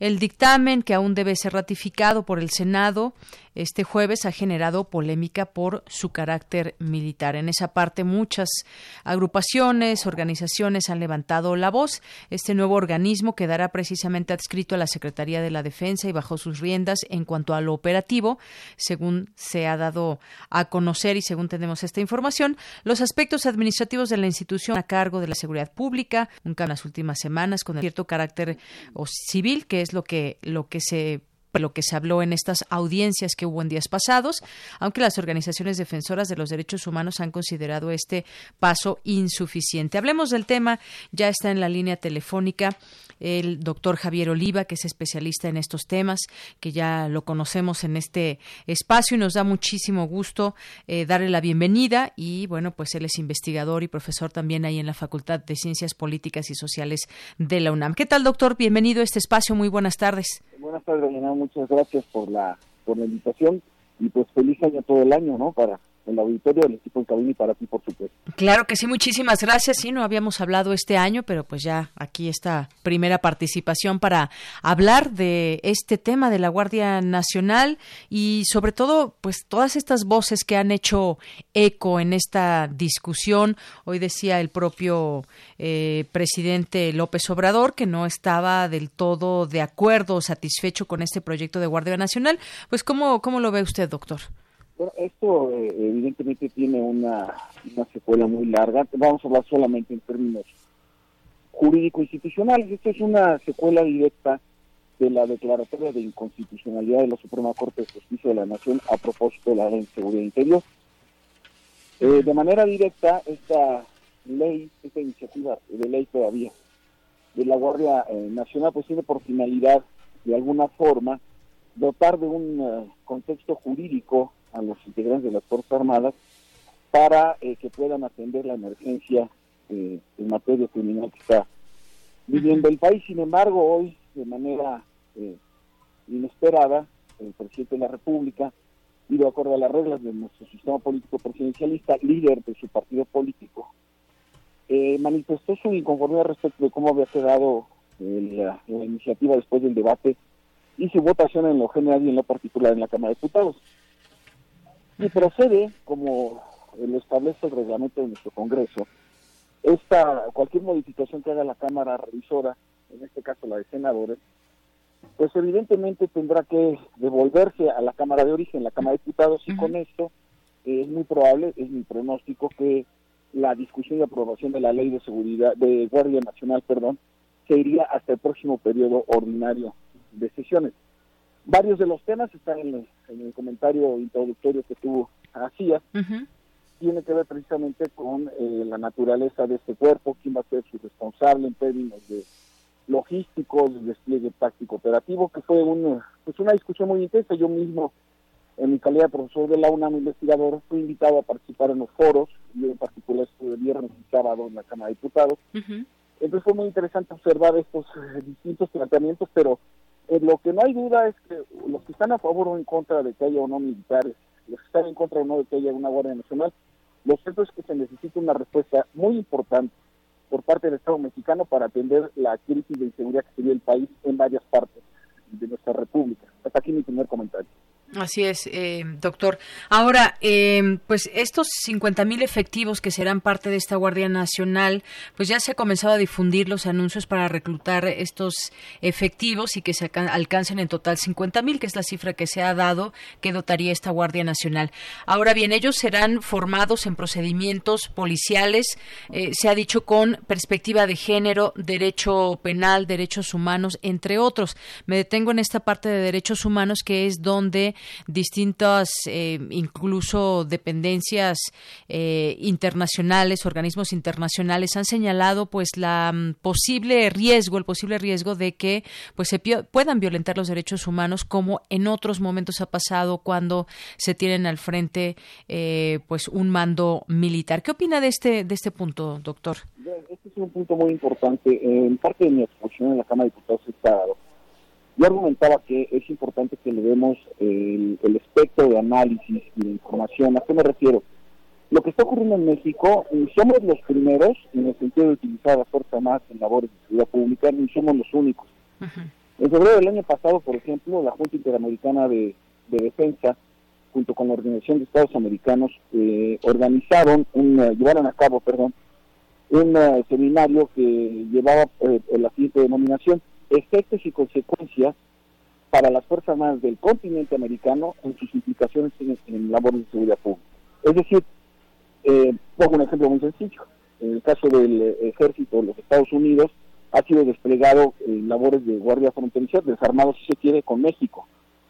O bien en el caso de Brasil, el entonces presidente Temer, a mediados de junio, eh, decretó que el- la infantería del ejército brasileño se hiciera cargo de la seguridad en el Río de Janeiro y en la capital del mismo nombre.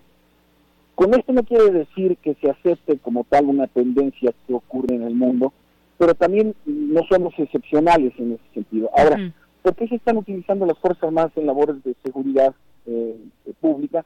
Por el desafío que implica la violencia que utiliza el crimen organizado, que es capaz de poner en predicamento la seguridad nacional.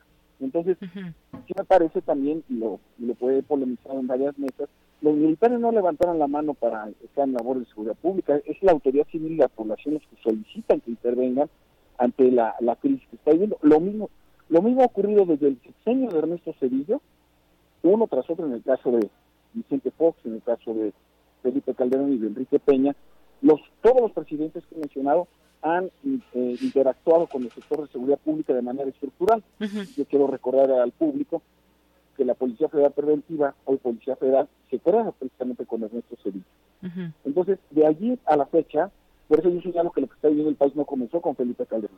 Acordémonos del operativo México Seguro en 2005 con Vicente Fox, en donde se despliega de manera intensa a Fuerzas Armadas en municipios que ya contaban con un alto índice de violencia. Entonces, sí es muy importante eh, señalar que la autoridad civil, en términos generales, ha quedado omisa en su responsabilidad de seguridad pública y entonces la, la, la situación nos lleva a que estemos discutiendo un tema de Guardia Nacional integrado básicamente por elementos de la Policía Militar, la Policía Naval y algunos elementos de la Policía Federal. Hasta aquí mi segundo comentario.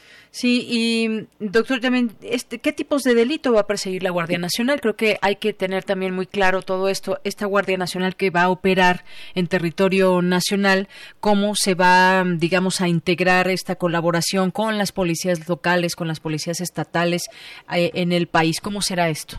Sí, fíjate que se señalas algo muy importante, Diana, que es lo siguiente. En la, en la iniciativa de ley, incluso la que ayer se votó en lo, en lo general y en lo particular, no están contempladas medidas que conminen o que obliguen a las autoridades locales a que, que constituyan sus eh, corporaciones policíacas. Entonces, de nueva, de nueva cuenta, estamos asumiendo, como ha ocurrido, como lo estaba mencionando, posiciones desde el, desde el- desde el poder civil eh, claramente reactivas, es decir, respuestas a circunstancias críticas y no con una visión de largo aliento. Y este punto es precisamente lo que lo que obliga a que nos preguntemos, y bueno, y las policías locales, me refiero estatales y municipales, ¿para cuándo van a estar?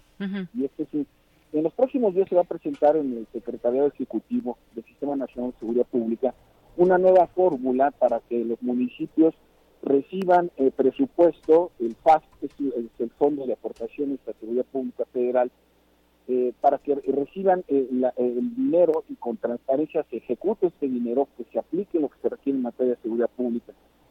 Y otra cuestión, si me permite abundar, sí. eh, se, ha, se ha apuntado en, en- en estos últimos sexenios a, la, a, la, a, la- a las Fuerzas Armadas como principal recurso, también por una cuestión muy, muy importante, porque no se ha reformado el sistema penal acusatorio o no ha sido lo suficientemente robustecido.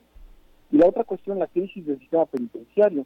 Es importante que nuestro auditorio sepa que el 80% de los eh, reclusorios a nivel estatal los controlan los internos.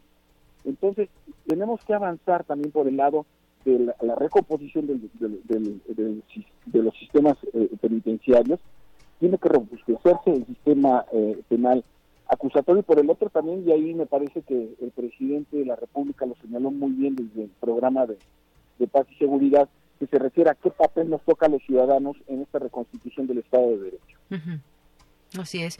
Y bueno, pues eh, vamos a ver esta revisión que se hará ahí en la Cámara de Senadores. Hubo también eh, sobre esta Guardia Nacional tendría prohibido llevar a las personas que detenga a instalaciones militares y cuando ellos mismos hayan cometido un delito falta serán juzgados por el fuero civil. Esto también es importante aclarar esta, eh, este punto. La Guardia Nacional no puede llevar a las personas que detenga a instalaciones militares.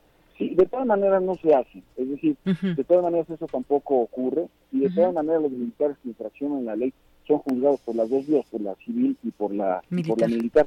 Y este es un punto muy interesante porque una una una cuestión es eh, eh, eh, el análisis del, la- del tema de la violación de los derechos humanos y otras son los datos que arroja la propia Comisión Nacional de Derechos Humanos respecto de quién violenta más los derechos humanos.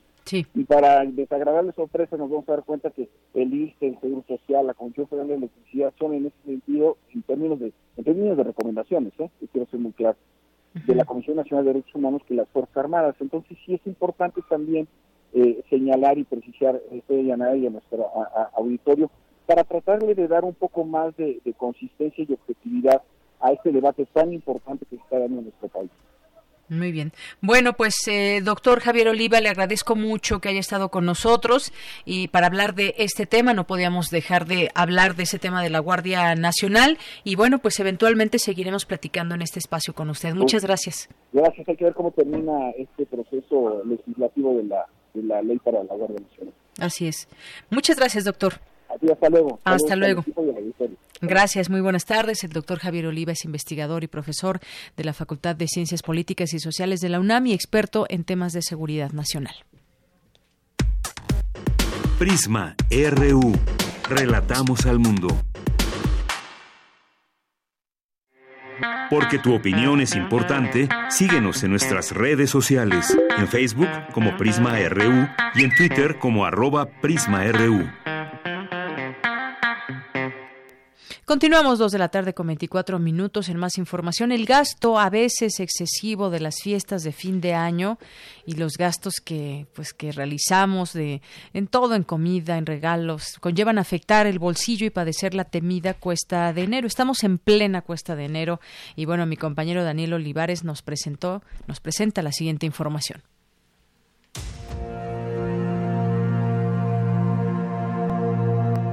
La pasada temporada navideña dejó una derrama económica de 476 mil millones de pesos, lo que representa un incremento de 10% respecto a 2018, informó la Confederación de Cámaras Nacionales de Comercio, Servicios y Turismo. Dicho cálculo de ventas comprende las operaciones llevadas a cabo entre el 12 de diciembre de 2018 y el 6 de enero de este año, por otro lado, es muy común que las personas se excedan en sus gastos en esta temporada decembrina, entre las compras de la cena de Navidad y Año Nuevo, los regalos y hasta las vacaciones. Por ello, es probable que enfrenten la llamada cuesta de enero, que genera gastos, ausencia de dinero y deudas durante el primer mes del año. Un estudio realizado por la casa encuestadora de las eras de Motecnia reveló que el 43% de los mexicanos evaluados iniciará el 2019 con poca deuda, pero 6% reconoció arrancar el año muy endeudado, es decir, casi 50% de la muestra reconoce que tiene problemas en sus finanzas.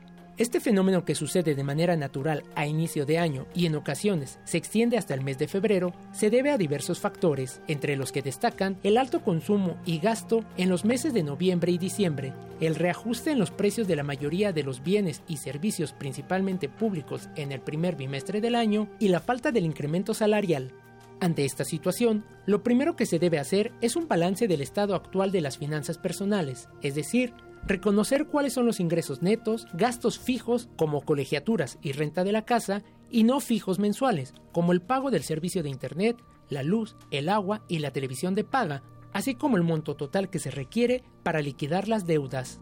El doctor José Nabor Cruz, investigador del Instituto de Investigaciones Económicas de la UNAM, considera que, en caso de estar pasando por esta pequeña crisis económica, es importante que las personas identifiquen y en buena medida disminuyan y sean mesurados en sus gastos, además de aprovechar los descuentos en el pago de predial y agua anuales. Aquí sus palabras. Pues mantener un consumo, un gasto mesurado, eh, evidentemente el, consumo en ciertos bienes que no sean necesarios para los hogares, para las familias, pues no ejercerlo, no ejercer un gasto de manera eh, importante, relevante como se da en diciembre, sino más bien ser mesurados en, el consumo que se haga en estos meses. Y también en los últimos años, sobre todo los gobiernos estatales ponen eh, a meses sin intereses el pago de predial, también se puede aprovechar descuentos en el agua, en la, el pago de la luz. El doctor Nabor recomienda no solicitar un crédito para liquidar otro que tenga la fecha de pago próxima. Lo importante será acercarse a la institución financiera o crediticia para renegociar la deuda, ya que de lo contrario se genera un círculo vicioso negativo para nuestras finanzas por el incremento de la merma de intereses y el costo del crédito será mayor al inicial. Siempre es mejor y el consejo es acercarse a optar por una renegociación del crédito del endeudamiento, sea un crédito hipotecario, sea un crédito automotriz o un crédito de consumo, para que así tanto la institución financiera dé ciertas facilidades, tal vez extendiendo los plazos de los pagos de los créditos o modificar a la baja la tasa de interés que le está cargando al crédito. Sin embargo, si las personas optan por la solicitud de un crédito, la Comisión Nacional para la Protección y Defensa de los Usuarios de Servicios Financieros, CONDUCEF, recomienda acudir a instituciones autorizadas y supervisadas como bancos, SOMOFES, que son sociedades financieras de objeto múltiple no regulada que ofrecen productos crediticios y operaciones de arrendamiento, o incluso a la banca de desarrollo, pues dan la seguridad de que si se presenta algún problema o inconformidad, puedes presentar tu queja ante la propia CONDUCEF. Otra de las recomendaciones de la propia Conducef es evitar utilizar la tarjeta de crédito, ya que éstas no son una extensión de nuestros ingresos, conocer la capacidad de endeudamiento y no destinar más del 30% del ingreso mensual al pago de las deudas, así como en la medida de lo posible evitar grandes compras, solo si es algo realmente necesario o que no se pueda posponer. Si a pesar de todas las anteriores recomendaciones aún no se logra liquidar las deudas y se opta por el empeño de prendas a cambio de efectivo en las llamadas casas de empeño, Conducef recomienda verificar la seguridad del establecimiento y confirmar que el contrato esté registrado ante la Profeco. Por su parte, el doctor Nabor Cruz considera esta práctica más viable que solicitar un préstamo a una institución bancaria.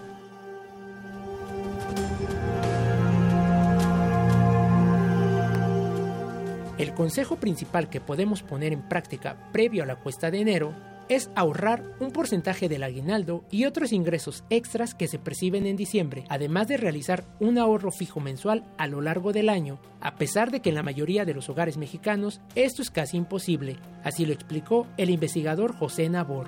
Que al momento de recibir el aguinaldo hacia finales de año, pues retener entre un 20 y 30% eh, de ese ingreso extraordinario que se recibe vía aguinaldo para obtenerlo eh, en estos primeros meses del año, enero y febrero. La otra opción, tener un ahorro mensual fijo de al menos el 5% a lo largo de todo el año para que ese ahorro sea exclusivamente ejercido en los meses de enero y febrero del siguiente año.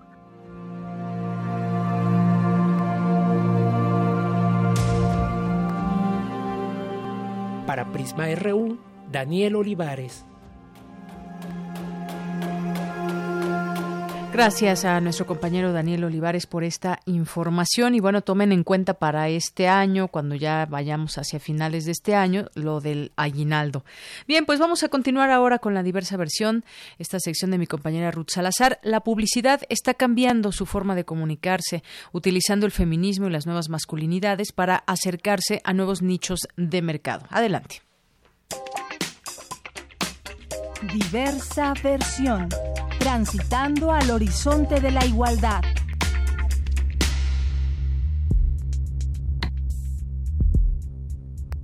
¿Qué tal, Deyanira, auditorio de Prisma RU? En estos tiempos que la ultraderecha está ganando terreno, el marketing busca revelarse y apuesta por el activismo y posicionarse en lo políticamente correcto seguramente por el bien de las ventas de los productos que promociona. Si analizamos las transformaciones sociales de los últimos años y especialmente miramos las prácticas violentas con las que muchos hombres han tratado de reafirmar su hombría podemos notar que la masculinidad está en una crisis. Entonces llegó el momento en que hasta la publicidad se dio cuenta de que este concepto está desgastado. El maestro en Derechos Humanos y Democracia, Miguel Moguel Valdés, se cuestiona qué tan urgente es transformar este concepto. Lo que creo que es importante que tengamos en el mapa, independientemente de si se trata de Gillette o si se trata de otra marca, es que nos encontramos frente a un debate de cómo y de qué forma nos relacionamos como sociedad en términos de eh, ampliar o cambiar o transformar estas prácticas y estas eh, narrativas, digamos, en las que han tenido fuertemente un énfasis el ejercicio de masculinidades desde esta perspectiva de dominación, de subordinación, control, ejercicio arbitrario de poder, etcétera, ¿no? Me parece que el debate es interesante, ¿no? Ahí está colocado y la pregunta es qué tan urgente y qué tan necesario es transformar esta cultura, esta manera de pensar, esta forma de comprender y de entender la realidad que nos rodea. El anuncio referido ha levantado críticas a favor y en contra. Pero la campaña abrió también el debate sobre la cooptación y mercantilización del feminismo y las nuevas masculinidades por parte de grandes empresas. Aunque esto no es nuevo, como nos explica el también especialista en temas de género, Miguel Moguel. No es la primera vez, y creo que esto es importante que decirlo, eh, otras marcas lo han intentado hacer. Y aquí creo que no habría que irnos tan fácilmente con la discusión sobre si están o no cambiando o deseando o proponiendo cambiar un paradigma, sino que más bien pudiéramos, sin otorgar el beneficio de la duda, pensar que también se están replanteando el enfoque de nuevos mercados, de nuevos nichos de mercado, donde eh, pues es, este macho finalmente eh, en nuestra cultura mexicana le llamaríamos el macho, pero en, en otras culturas este varón dominante, masculino, que somete, que ejerce el poder, que es blanco, que es exitoso, que etcétera, pues finalmente se traduce en otro tipo de masculinidad que no necesariamente están representadas o no incluyen ese mercado donde están estos productos eh, tratándose de insertar. Entonces tenemos una discusión interesante sobre si también es un ejercicio de adaptación del mercado hacia otros tipos de masculinidad. O sea, lo importante sería dar lugar al debate, dar lugar a la discusión y entonces proponer a partir de esta eh, como los términos en los que tendría que darse esta relación de la publicidad y el respeto de derechos humanos. Me parece que es como, como interesante, pero yo no lo quisiera centrar solamente en este eh, anuncio, en esta campaña que sacó Gillette. Me parece que han habido otras que despertaron también al revés, ¿no? Me acuerdo una de Old Spice en 2013 sobre lo que significaba ser un varón, se llamaba creo que El Pueblo, esta que te decía de Axe, hay un estudio muy importante que se llama La caja de la, de la masculinidad de Manbox, que hizo Axe Unilever en 2017 y es un ejercicio para entender cómo se construye la masculinidad en los jóvenes eh, en México, en Estados Unidos y en Inglaterra. Entonces, todos estos ejercicios finalmente tienen una doble vuelta, sacar información, sacar elementos del mercado donde se van colocando estas eh, marcas. Finalmente, derivado de este debate, surgen diversas interrogantes, como la siguiente. ¿Es bueno que las empresas mercantilicen estos mensajes? nosotros como personas hacernos la pregunta sobre qué consumimos y qué valor está detrás de los productos, está detrás de los servicios que cotidianamente utilizamos. Y aquí no solamente tiene que ver con productos de belleza de uso eh, especialmente masculino, tiene que ver en lo que leemos, tiene que ver en los programas que vemos y evidentemente al final acaba decantando también en la publicidad durante mucho tiempo se ha preguntado en función de qué tendría que estar esta transformación, ¿no? Y creo que la idea que yo colocaría ahí es, trata de un tema que socialmente involucra a todos los actores. Es decir, el Estado, si bien tiene un aparato importante de legislación y de instrucciones para perseguir, investigar y sancionar temas de violencia de género, temas de abuso, temas de hostigamiento y cualquier otro tipo de conductas que están asociadas a estas prácticas de masculinidad contrarias, digamos, al ejercicio de derechos humanos, pues también hay un importante papel que jugamos todas las personas, los hombres, las mujeres también, y por supuesto que aquí se tendría que llamar a sumar a otros actores no estatales como pudiera ser en este caso corporativos eh, privados.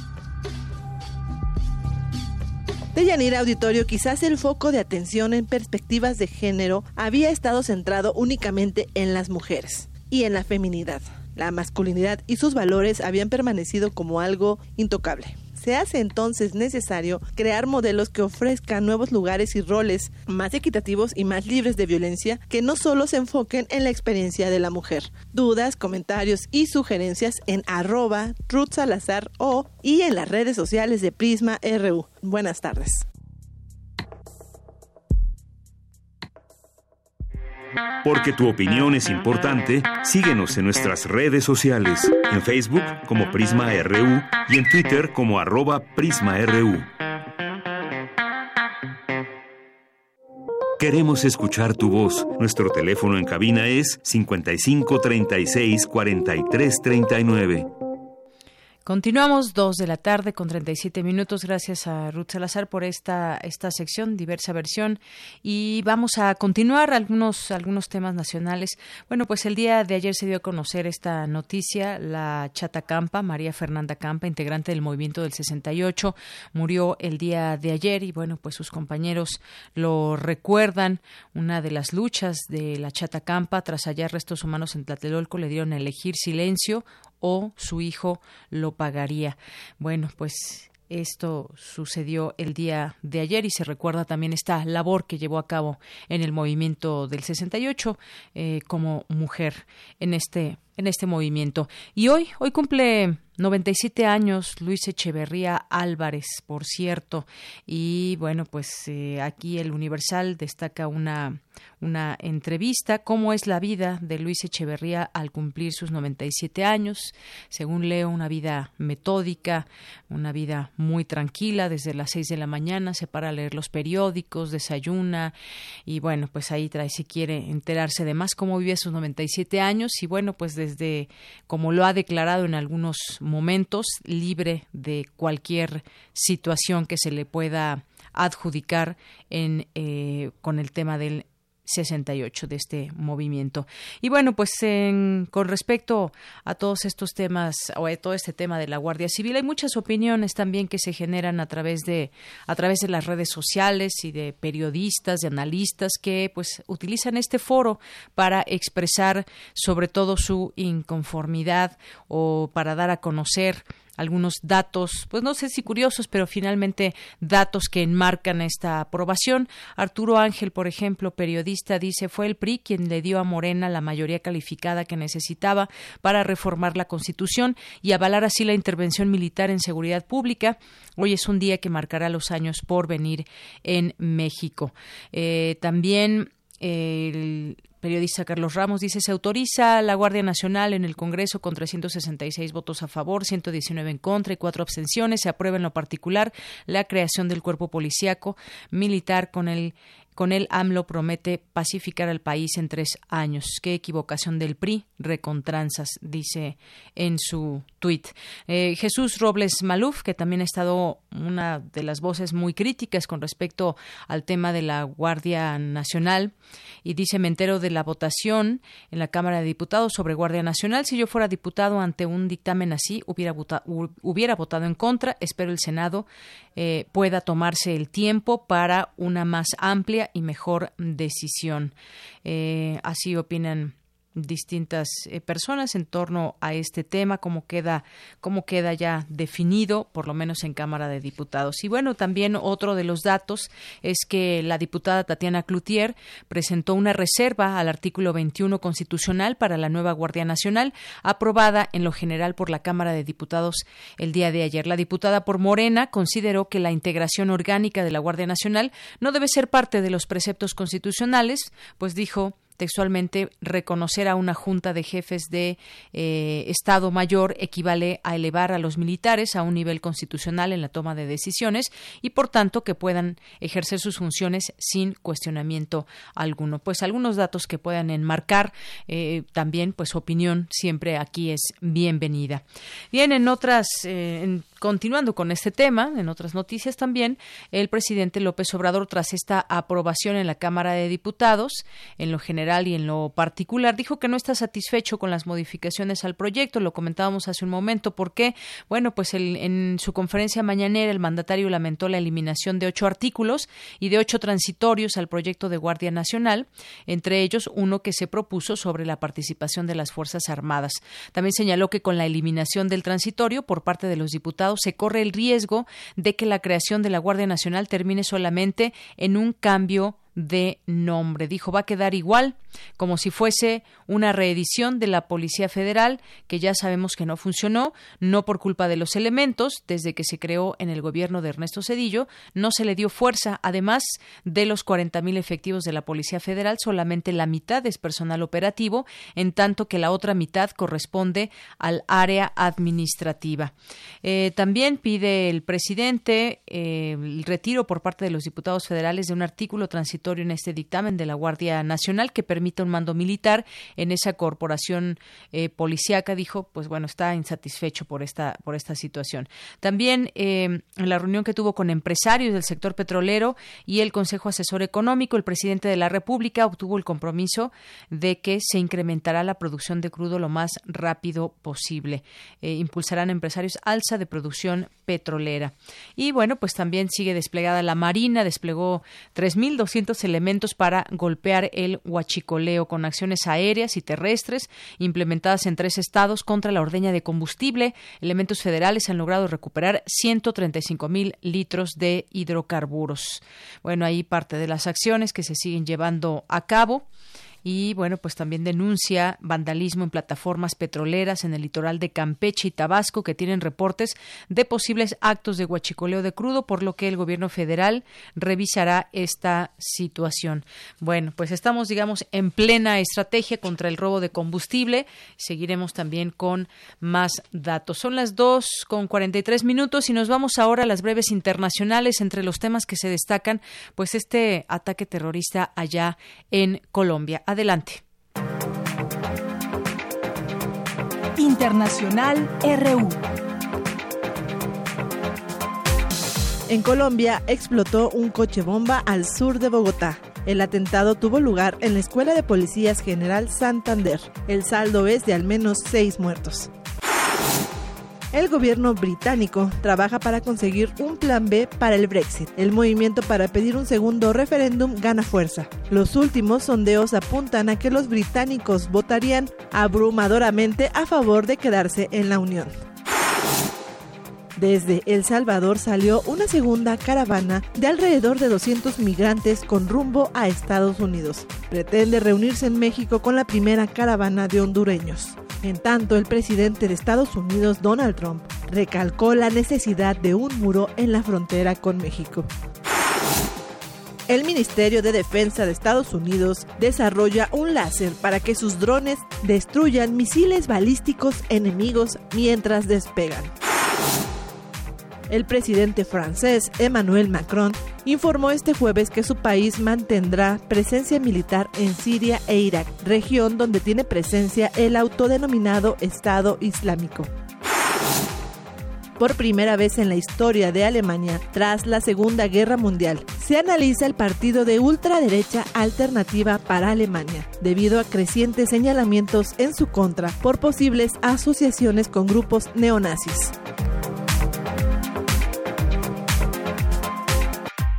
Bien, y continuamos, son las dos con cuarenta y cinco minutos y hay declaraciones del presidente de Colombia. Este demencial acto terrorista no quedará impune. Eh, ya encabezó un consejo de seguridad en la Escuela General Santander horas después del atentado. Al finalizar el consejo entregó una declaración a los medios y bueno, pues dice que se hizo un minuto de silencio, a los eh, familiares les manifestó su solidaridad, dijo que este es un ataque en un centro académico donde había jóvenes estudiantes desarmados, es un ataque contra toda la sociedad, lo describió como un ataque, un acto demencial terrorista que no quedará impune. Y dijo que las investigaciones ya empezaron y le ha dado la orden a la fuerza militar para que desplieguen todas sus capacidades y determinen quiénes son los responsables de este cobarde ataque y eh, prevengan cualquier acción. Se ha identificado con plenitud al autor material de este atentado y bueno, pues este hasta el momento es esta información. El saldo actual es de nueve muertos y más de diez heridos. Y bueno, ya tenemos en la línea telefónica, le agradezco mucho, nos tome esta llamada al licenciado Hugo Villa, él es director de Filmoteca eh, de la UNAM. ¿Qué tal? Hugo, ¿cómo estás? Muy buenas tardes. Muy bien, muchísimas gracias. Buenas tardes. Pues hay actividades que las que quisiéramos conocer más de cerca y que nos invites a las actividades de la Filmoteca y hay películas y mucho que comentar. Efectivamente, estamos proyectando eh, el ciclo de cine francés, como todos los años, está tanto en las salas del Centro Cultural Universitario como en las eh, en el, cinematógrafo del Chopo. Es el 22 el eh, tour de cine francés. tenemos ahí unas películas muy interesantes todos los días proyectándose en funciones desde las 11 de la mañana en algunos casos hasta las 7 de la noche en otros. Eh, los invito ahí a que revisen nuestra programación en redes sociales.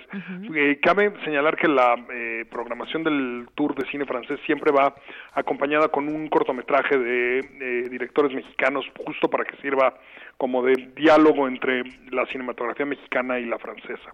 Eh, también vamos a tener eh, como estrenos en la UNAM, en la sala José Revueltas, La Noche de 12 años de Álvaro Breckner, que es una coproducción uruguaya, argentina y España del 2018. Y estaremos eh, viendo también Potentiae de Javier Toscano, un director mexicano, eh, un documental muy interesante sobre personas con discapacidad mental o motriz, que vale mucho la pena ver. Sí, fíjate que aquí tuvimos oportunidad de, de platicar sobre esta película y pues sí, se antoja interesante. ¿Cómo es la vida? Me parece que son cuatro personajes, no recuerdo exactamente cuántos, donde pues se habla eh, o se vive a través de ellos estas discapacidades. Sí, nos, y nos lleva a ver muy, muy eh, eh, lacerante realidad de cómo no solamente tienen las complicaciones que tienen en sus vidas, sino cómo los entornos urbanos los, los hacen todavía padecer más, ¿no? Y cómo no somos conscientes primero de cuando se construyen las cosas y luego ya que están construidas de cómo respetamos esas cosas. Entonces, muy importante eh, verla. También en la sala Carlos Monsiváis vamos a tener eh, Yo no me llamo Rubén Blades, que es un documental precisamente sobre el legendario ya eh, eh, cantante y compositor eh, panameño, que además fue también ministro de Cultura en su país. Eh, vamos a tener eh, Pájaros de Verano, una película de Ciro Guerra y Cristina Gallego, que está caminando muy fuerte hacia el eh, Oscar también, la mejor película extranjera, producida por cierto también por los mismos, la misma dupla México-Uruguaya, este de eh, Nicolás Celis y, y um, Sandino Sarabia que produjeron eh, eh, o sea que vienen con buena estrella estos chicos, es una película muy interesante. Eh, y en el cinematógrafo del Chopo, ahí en Enrique González Martínez, en Santa María la Ribera, tendremos también Muchos hijos, un mono y un castillo de Gustavo Salmerón, eh, director español, Rush Hour de Luciana Kaplan, eh, de una producción México-España, un documental sobre el tiempo que perdemos en trasladarnos de un lugar a otro en las eh, grandes ciudades que están tan congestionadas. Eh, y bueno, también me siempre aprovecho para recordarles que el costo del boleto es de 40 pesos, muy baratito. Nuestras salas son estupendas, además tienen eh, eh, sonido e imagen de gran calidad. Y en el caso de Comunidad UNAM, profesores, estudiantes con cre- credencial vigente de escuela pública o privada y del INAPAM, el costo es de 20 pesos en las funciones de paga. Entonces, este, pues eso, los invito a que vean nuestra programación en el sitio web de la Filmoteca y se apunten a una de estas funciones. Claro que sí. Eh, bueno, entre todas estas películas que nos dices, esta de Pájaros en Verano, que pues el tema se me antoja mucho, es muy interesante. Hace un momento hablábamos de Colombia y bueno, creo que todo, eh, todo permea los contextos y, y, por ejemplo, en este caso, esta película habla de los orígenes del narcotráfico en este país, vistos desde los ojos de una familia indígena que justamente se ve involucrada en este negocio en auge de la venta de marihuana en la, a la juventud americana de los años 70, es decir, eh, tiene ahí sus connotaciones históricas también sobre este problema que ha quejado a Colombia durante mucho tiempo. Efectivamente, es una película, eh, segunda película de Ciro y Cristina, Eh, y en efecto es, es eh, una revisión interesante de cómo las condiciones terribles en las que viven algunos de nuestros eh, eh, paisanos eh, y de algunos de, de los colombianos en las comunidades más alejadas de ese país, que es eh, que es muy grande, pero además que es muy compleja de tra- muy complejo de travesía, eh, porque por tierra sobre todo, pues no les queda otra cosa más que más que dedicarse a eso. Y eh, el dedicarse a eso junto con la violencia que acompaña a ese negocio, ¿no? Entonces es, es una película muy interesante, además de que está ejecutada eh, con gran maestría, me parece, por Ciro y por Cristina eh, eh, Gallego. Una historia que se repite en otras naciones, incluso me pongo a pensar en, en México también, quienes eh, trabajan o se ven involucrados muchas veces en esta cosecha de, de nervantes y que puede ser pues la gente más pobre, la gente que necesita comer y que pues no le ha quedado más remedio que ser parte de esta de esta cadena. Una película que es muy recomendada, ya tendremos oportunidad de verla, pero sobre todo métase a la página, como ya nos dice Hugo Villa de la Filmoteca, para que ahí eh, consulten horarios y todo y puedan estar disfrutando de buen cine. Efectivamente. Bien, pues Hugo Villa, muchas gracias. No sé si quieres agregar algo más. No, muchísimas gracias. Bueno, pues hasta pronto. Hasta luego. Hasta luego. Muy buenas tardes al licenciado Hugo Villa, director de Filmoteca de la UNAM. Y bueno, pues ahí nos van platicando también si, si, si ven algunas de estas películas que nos acaba de recomendar, qué les parecen y que nos den un comentario, por supuesto. Bueno, pues nos vamos ahora a la Gaceta UNAM. Porque tu opinión es importante, síguenos en nuestras redes sociales, en Facebook como Prisma RU y en Twitter como arroba PrismaRU. Queremos escuchar tu voz. Nuestro teléfono en cabina es 55 36 43 39. Bien, pues continuamos, continuamos y algunas, eh, queremos mandar algunos saludos. Eh, Marco Galván, que nos visitó y le gusta mucho seguir la programación. Eh, completa prácticamente de Radio UNAM. Le mandamos muchos saludos, Marco Galván, también por los detalles que ha tenido aquí. Y bueno, pues nos vamos ya en un momento, ya está en la línea telefónica el director de Gaceta UNAM, que es el licenciado Hugo Huitrón. ¿Qué tal, Hugo? ¿Cómo estás? Buenas tardes. Hola, Deyanira, buenas tardes. Un saludo para todos. Gracias. Bueno, pues platícanos hoy en Gaceta UNAM, en su portada, Mujeres en Espiral en Santa Marta. Mujeres en Espiral en Santa Marta, 10 años de presencia de la UNAM. Es un trabajo que se viene haciendo, que se viene haciendo con algunas personas que se encuentran en este centro femenil. Que hay mucho que hacer en estos centros, eh, en este centro en específico femenil de readaptación social de Santa Marta a Catitla, muchas actividades en las que las internas se involucran y tienen, pues bueno, tienen esta posibilidad de salir adelante muchas veces con estas actividades. Sí, a lo largo de estos años, este, se apropiaron de las paredes de, ese centro y crearon cuatro murales el grito, fuerza, tiempo y esperanza, que es precisamente la portada de la Gaceta, caminos y formas de la libertad y acción colectiva por la justicia. Cambiaron esos muros grises por, por estos cuatro murales. Muy bien, y un trabajo que se viene haciendo pues justamente desde hace 10 años, donde la UNAM participa, son diferentes iniciativas y que incluso han obtenido premios nacionales e internacionales, Hugo. Sí, en efecto. ¿Qué más pues esa es nuestra portada, los invitamos a que, a que vean esta, esta información que tiene, nos sirve de mucho, nos sirve de aprendizaje. Así es. En otra de nuestras páginas eh, llevamos lo del sargazo al Caribe en 2019, prevén una llegada de mucha materia orgánica. Pues sí, ahí va a afectar al turismo, según dicen los, los conocedores de este tema. Sí, en otras de nuestras páginas trae, traemos la, actualizan el monitoreo del volcán Popocatépetl, un trabajo que está haciendo en el Instituto de Geofísica.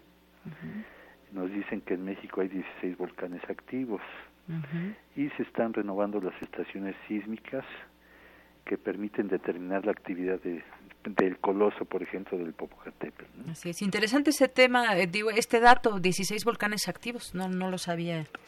Sí, ¿no? Pues este si haces cuentas, pues ¿cuántos conocemos? Realmente conocemos muy pocos.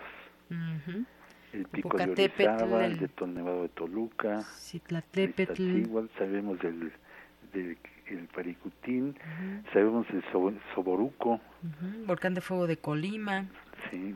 Entre otros. Muy bien. Y también traemos tips para mejorar la salud de diabéticos comer e ingerir medicamentos en horas específicas, clave para que el organismo magnifique su eficacia y funcione adecuadamente. Hay que saber a qué hora hay que tomarse los medicamentos. es un estudio de investigaciones biomédicas. Y también el mes lunar más largo del año. A propósito de esto, del mes lunar que es enero, vamos a tener un eclipse lunar este 20 de enero. ¿Se va a ver aquí, Hugo? ¿Mandé? ¿Se va a ver aquí este eclipse? Dicen que se va a ver en toda la República, dice el universitario Daniel Flores Gutiérrez del Instituto de Astronomía. Dice, le explicó que comenzará como parcial a las 21 horas 35 minutos. Su totalidad iniciará a las 22 horas 41 minutos y concluirá el día 21 a las 0 horas con 51 minutos hora del centro. Muy bien. Y dice, podrá observarse en toda la República Mexicana. Y por ser lunar no hay no hay ningún peligro para que la gente pueda verlo directamente. Bueno, pues a observarlo entonces. Vamos vamos a ver si es cierto. Así es. ¿Qué más hubo? Este en, en otra nota de comunidad tenemos que certifican la calidad de los procesos administrativos, un reconocimiento a UNAM, eh, recibe el aval, del, el aval del Instituto Mexicano de Normalización y Certificación. Muy bien. Eh, becas para alumnos de posgrado en química, cuatro alumnos de la Facultad de Química se van a estudiar al extranjero con unas becas. Y en otra nota tenemos mejor atención a alumnos Pumas con discapacidad. Hay, hay, un compromiso de facultades para capacitar a sus académicos y darle seguimiento en cada área de especialización para este programa de eh, discapacidad. Muy bien. Pues parte de la información, bueno, también los nombramientos en la coordinación de difusión cultural, que también los nombramientos de, sí, de, de, difusión cultural.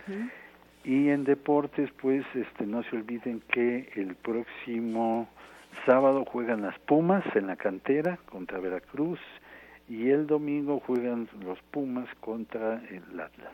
Muy bien. Bueno, pues ahí estaremos atentos también. Hugo, pues muchas gracias. Gracias por estar con nosotros aquí en Prisma RU. Deyanira, como siempre, ustedes gracias. Un saludo para todos. No se olviden seguirnos en gaceta.unam.mx y como siempre, por favor, sean felices. Claro que sí, Hugo. Muchas gracias. Hasta buenas luego, tardes. Buenas tardes. Hasta luego. Bueno, pues prácticamente ya llegamos al final de esta emisión y como bien dijo Hugo, pues consulten la Gaceta también a través de la vía electrónica. No todos eh, los que nos están escuchando tienen acceso quizás a algún campus o acceder a, la Gaceta, pero a través de esta vía lo pueden hacer.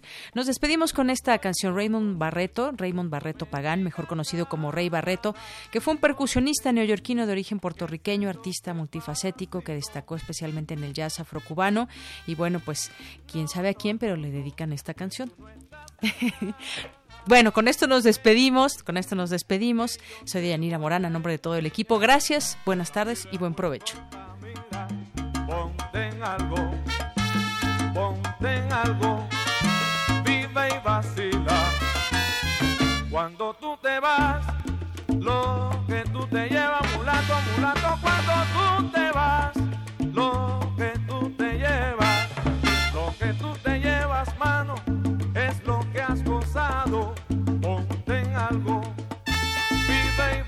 Ponte en algo, vive y vacila.